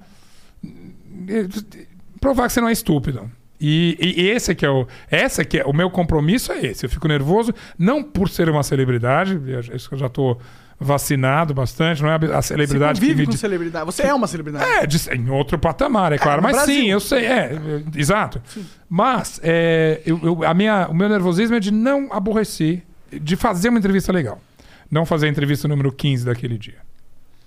Você tem alguma, alguma técnica que você usava pra cortar o gelo do, do cara, do famosão? Cara, é, cada um é um, mas você tem que ganhar ele nesse meio Nos minuto. três segundos da, iniciais da conversa. ali. Total. Tem uma clássica que eu falo da Madonna, que é a segunda, ela era o MDMA, ela tava na estratosfera, e ela, ela, ela. Você tem que mostrar que você, você não tá lá com uma pauta pronta. Óbvio. Você, você tá afim de qualquer coisa, de conversa. E eu, é, ela fala: Ah, bem-vindo, Zeca. E o meu nome, se você.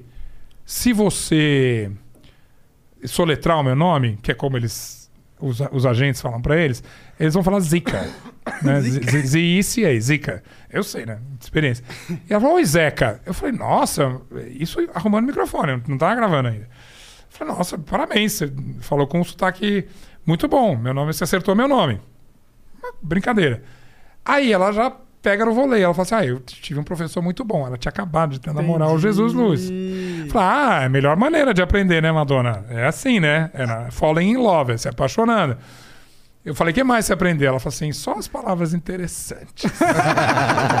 não tava gravando. Mas ali você já ganhou. Não é que, eu, não, não- eu não sou fodão, mas ali você fala, bom, oba, tem jogo aqui.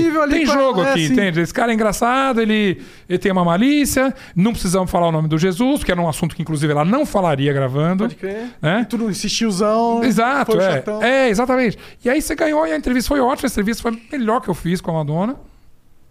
Ela repercutiu no New York Times, ela saiu no- na CNN. Fantástico, foi parar na CNN, porque foi uma entrevista mais legal. Foda demais. Bora lá. O Chardir diz aqui, fala Zeca, sou o Fabrício, fui cozinheiro em um evento é, que você participou aqui em Maceió, em Cara, Fernão Velho, no ano passado. Sei bem, sei bem. Sou grande amigo do Thiago Brandão. Genial poder ter cozinhado pra você, humilde e uma pessoa muito solícita. Obrigado. Cara, eu lembro disso e, cara, eu- eu- você vai no Brasil todo, que coisa incrível. Tem uma cena gastronômica em. Eu vou até mostrar no meu, no meu programa agora, no, no. E Tem uma cena gastronômica em Maceió. Que você acha, ah, mas ali não tá acontecendo nada. Ah, não tá? Cadê? Como é o nome dele? Fabrício. Fabrício, Fabrício, Tauan, Rodrigo, o- todos, eh, as meninas, como é o nome? Eu sou péssimo de nome, mas ah, todos eh, me- eh, discípulos do grande mestre Picuí. E eu lembro disso, foi uma gentileza que uma grande amiga de lá, a Maria Amélia, falou assim: não, a gente, ela e a, a Nid Lins, Nid Lins é, a- é o Arnaldo Lorenzato da, da- ali da, da, da- da- de Maceió fez um jantar incrível que eu comi até cair. Tinham vários, vários chefes e, e, e o Fabrício certamente era um dele. E tem uma foto dele aí, não? Não tem, Não cara, tem. ele tá eu lembrar que era muita gente, Fabrício. Desculpa eu não lembrar da tua. Né? Tinham vários, vários Fabrício, chefes. você podia só ter mandado um áudio ou um vídeo de 20 segundos pra gente ver sua cara. Isso é verdade. cara. Pronto, já resolvi isso. Deu molinho ainda divulgar seu, seu trabalho aí, quem sabe. O Rafael Dias diz aqui: Zeca, somente gostaria de deixar um abraço e sucesso pra você. O encontrei em Rock in Rio em 2011, onde tava Olha. cobrindo pela sala com chamadas ao vivo. É, o Zeca, sem ao menos me conhecer, veio me perguntar se tava bom, se eu tava curtindo e dava pra sentir que era sincero. Abraço. Cara, novamente, qual é o link? O cara tá lá cobrindo o Rock in Rio. Gosta de música. Óbvio. E aí, e, sei lá, certamente alguém mais novo do que eu. E, e- deixa, vamos, vamos, bora, a gente tem um link. É o que eu falei. Você sempre vai ter um assunto, você sempre vai ter um link com essa pessoa. E pode sair uma amizade pra sempre. né? Eu tenho. O meu melhor amigo, é, um dos meus melhores amigos, chama-se Sunil. É um cara meio indiano, indo-americano que eu conheci na Rough Trade Records, em Londres. Rough Trade é aquela loja, né? Ultra, tem um selo que virou a loja alternativa, em 1987. E que a gente. é, Olha que louco, ele, ele é indiano, mas ele é misturado. Então, e- e- e- ele olhou pra mim e falou assim: esse cara é indiano. E ele veio falar, aí a gente começou a conversar, era dia 31 de dezembro, a gente, eu fui com os meus, ele falou, nossa, você... e aí eu saí da loja cheio de disco. Ele virou pra mim e falou assim, você não conseguiu vender os seus discos, né? Ele achou que eu tava vendendo, que era tanto, eu, era vinil. Eu falei, cara, esses discos são meus, que eu moro num lugar que não, não é fácil de achar. Aí ele vira e falou assim, ah, você é indiano, né? Eu falei, não. Aí ele falou, mas eu sou indiano. Eu falei, você é indiano? Ele tem, ah, ele tem cara de indiano, mas você tem que saber primeiro. Cara, e aí, fo- aí fomos andando, eu com um disco, a gente foi pra Trafalgar Square, que é onde se passa tradicionalmente o Réveillon em Londres, um frio de rachar, menos 5 graus, com um disco na mão, passamos o Réveillon falando de música, sempre, e é o, o Sunil, é meu amigo. Ah, o Sunil é arquiteto, foi fazer outras coisas, casou, descasou duas vezes, namorou minha prima, voltou, agora se casou com uma cantora. É, e- mas a gente é amigo e a ligação nossa é música. E, e é uma conversa na porta da loja de disco. Pode ser num bastidor de festival, entende? Então não tem. Se, a não ser que você se feche e falar, ah, eu já sei tudo que eu gostaria de saber. Não. Não, eu sou, sou fodão, sou Zé Ca- Camargo da Não- Fantástico. Não tem isso. Não vou falar com ninguém. Não tem isso. Pra mim não tem. Bora lá. Que bom. O Baby, Baby Witches mandou aqui. Boa tarde, pessoal. Adorei descobrir essa relação do Zeca com a música. Queria comentar no que falaram sobre a fórmula da música perfeita. Vejo que teoria musical é como a língua portuguesa. Você pode estudar como usar bem, como usar bem a língua, mas isso não te garante escrever um bom livro. Mas justamente. É, Aliás, verdade. ótimo paralelo, cara. Verdade. Você. Eu, em português, é, o meu é impecável, modéstia à parte, porque eu gosto, eu gosto de escrever. Jornalista, É. a sua obrigação é falar direito e escrever direito, é o mínimo. Mas eu, né, aí eu escrevo até. Eu escrevi livros, vários, inclusive. Mas aí, aí você ser um Guimarães Rosa é uma coisa louca, entende? É, é você ter o, o instrumental. Seu Tolkien, né? São os caras É, desses, exatamente. né? Pô, esses, então, que tem esse dom da narrativa, você tem. O, é, ele falou certíssimo, você tem o instrumental. E aí você tem que tentar fazer o melhor do mundo com ele. Tal pessoa mandou aqui, ó. Fala, Zeca. Muito boa série de reportagens feitas aqui no Rio Grande do Norte esse ano. Olha. Principalmente pelo material musical que foi apresentado. Pode falar um pouco das suas descobertas musicais potiguares? Abraços pra todos do Flow e pro Zeca. Justamente esse. É, bom, a Luísa. Eu já conheci a Luísa dos Alquimistas. É, Tinha outra banda que a gente não deu pra fazer por causa de compromisso, que é Pl- Plutão Não É Mais Planeta. É, Tem umas bandas incríveis, cara. Maravilhosas. A Aya, que é uma cantora maravilhosa, que tem uma coisa mais, um forró mais eletrônico. Tem uma, uma, uma, uma, uma, uma Pablo Vittar lá, que chama Potiguara Barda. Braba. Bra, braba que é maravilhosa, é, que canta com umas orelhas de elfo. Potiguara, você é maravilhosa, total. E isso Deve é... ser nerd. É? Usa- Deve ser nerd. Ah, totalmente. Orelha de nerd, elfo é coisa de nerd. E- e- mas só que é- também fa- faz uma linha de. E umas músicas, eu falei, cara, se o Cazuza tivesse vivo, ia querer gravar umas, umas poesias loucas, um amor no meio do deserto e tal. Você, você só. é, você tem que te fuçar. Você tem, não, não tem alguém que fala assim, ah, é, quer conhecer música nova. Você tem que ir porque, pelo que você gosta, perguntar pra alguém, um DJ que você confia, ah, e ir fuçando, cara. É a curiosidade infinita que vai fazer a gente descobrir essas coisas. Eu conheci Jovem Dionísio É. porque um, um amigo meu, o DJ, o Vintage Culture, Uhum. fez um remix dela. Pois. E eu conheci pelo remix dele e depois eu fui ouvir Jovem Dionísio. E é super bom também. E a- o- os caminhos são os mais imprevisíveis. Eu tive a, a sorte de fazer esse projeto no Rio Grande do Norte. Eu insisti muito que a gente tivesse artistas locais e tudo, né? Porque mostrar tudo. A gente fez gastronomia local, eu vesti os estilistas locais. Tem gente fazendo moda interessante. O, é, moda de Pedro, que é essa que eu vesti lá. Tem outro dia eu tô em João Pessoa, um caralho, eu tenho uma confecção aqui em Campina Grande, chama Moway, Moway, eu acho cara, podia estar aqui no shopping, umas coisas legais. Tem gente fazendo coisa interessante no Brasil todo. O que precisa, e acho que quando você agradece assim, eu fico contente, que significa você precisa se interessar por aquilo. Porque geralmente, saindo do eixo em São Paulo, BH, de repente, Brasília, você fala, ah. Ninguém olha aqui pra gente. E se você continuar com esse complexo, aí não vai dar em nada, entende? Porque a, a, a, Luísa e, e e os, os alquimistas, você acha que eles estão quietos? Ai, ninguém, ainda não sou tema de novela.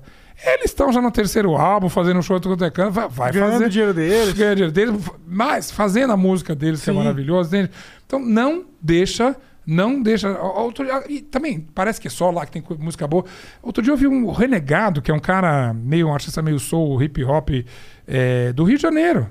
Que como é que eu conheci? Elza Soares fala. Zequinha, você já ouviu Renegado? Eu falei, caraca, Elza Soares. essa- A, a Elza Soares tá mandando ouvir alguma coisa? Fui ouvir. É genial, entende? Então pode vir de qualquer lugar. E tem um monte de coisa que você ouve e não bate também. Um monte, um monte. Obviamente aqui Ah, a gente tem um espaço tudo. precioso, vamos, vamos fazer valer que a gente gosta. Mas o, o- na- quando gosta, pode vir de qualquer lugar. Né? De, de, de, de Mossoró, de novamente Campina Grande. Do Irã. eh, Do Irã. Imagina. Ah, nem começa, porque. Nossa, da Islândia. Como tem música boa na Islândia, não é só Bjork, não, de jeito nenhum. Prince Polo. Nossa, um dos meus artistas fa- favoritos. Prince Polo. P-R-I-N-Z Polo. Eles têm um outro sotaque. P-O-L-O, mas. Acha esse cara aí no Eu gosto de uma parada finlandesa, que é um bagulho. Um, eles se autodenominam Love Metal, que é o Rim.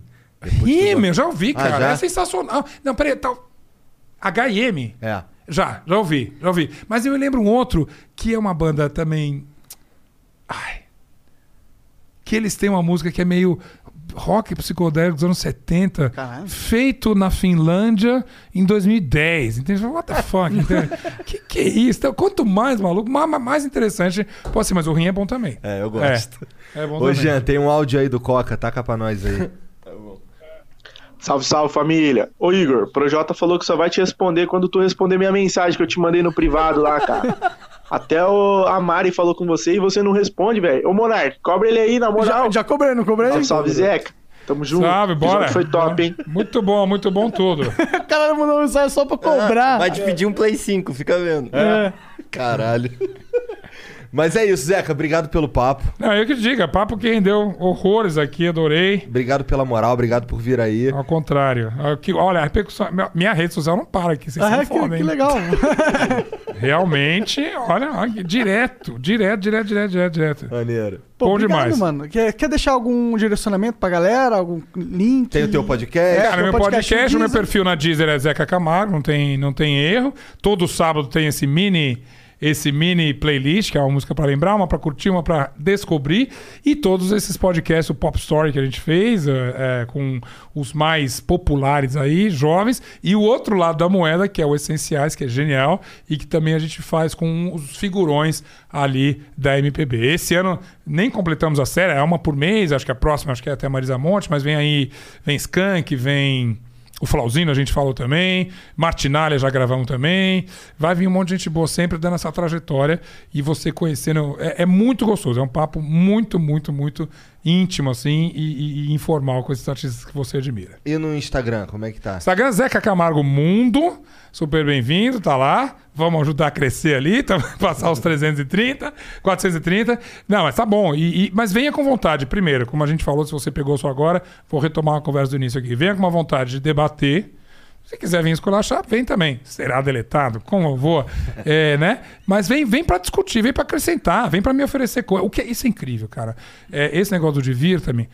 é, Essa semana, por exemplo, fiz um. Elogiei um cara que é um português maravilhoso. É, José é o nome dele. O, o nome dele é José e o álbum chama-se Primeiro Disco. É muito bom. Aqui, ó. Ele é ótimo. José. Bem simples, o nome é simples, o nome do álbum é simples. Pois é, alguém, alguém de que a gente admira. né? E, inclusive, a segunda faixa do disco chama José, José, José. Vai lá, ouça José, primeiro álbum, ele é super legal. E aí. e eu falei isso que muita gente falou assim.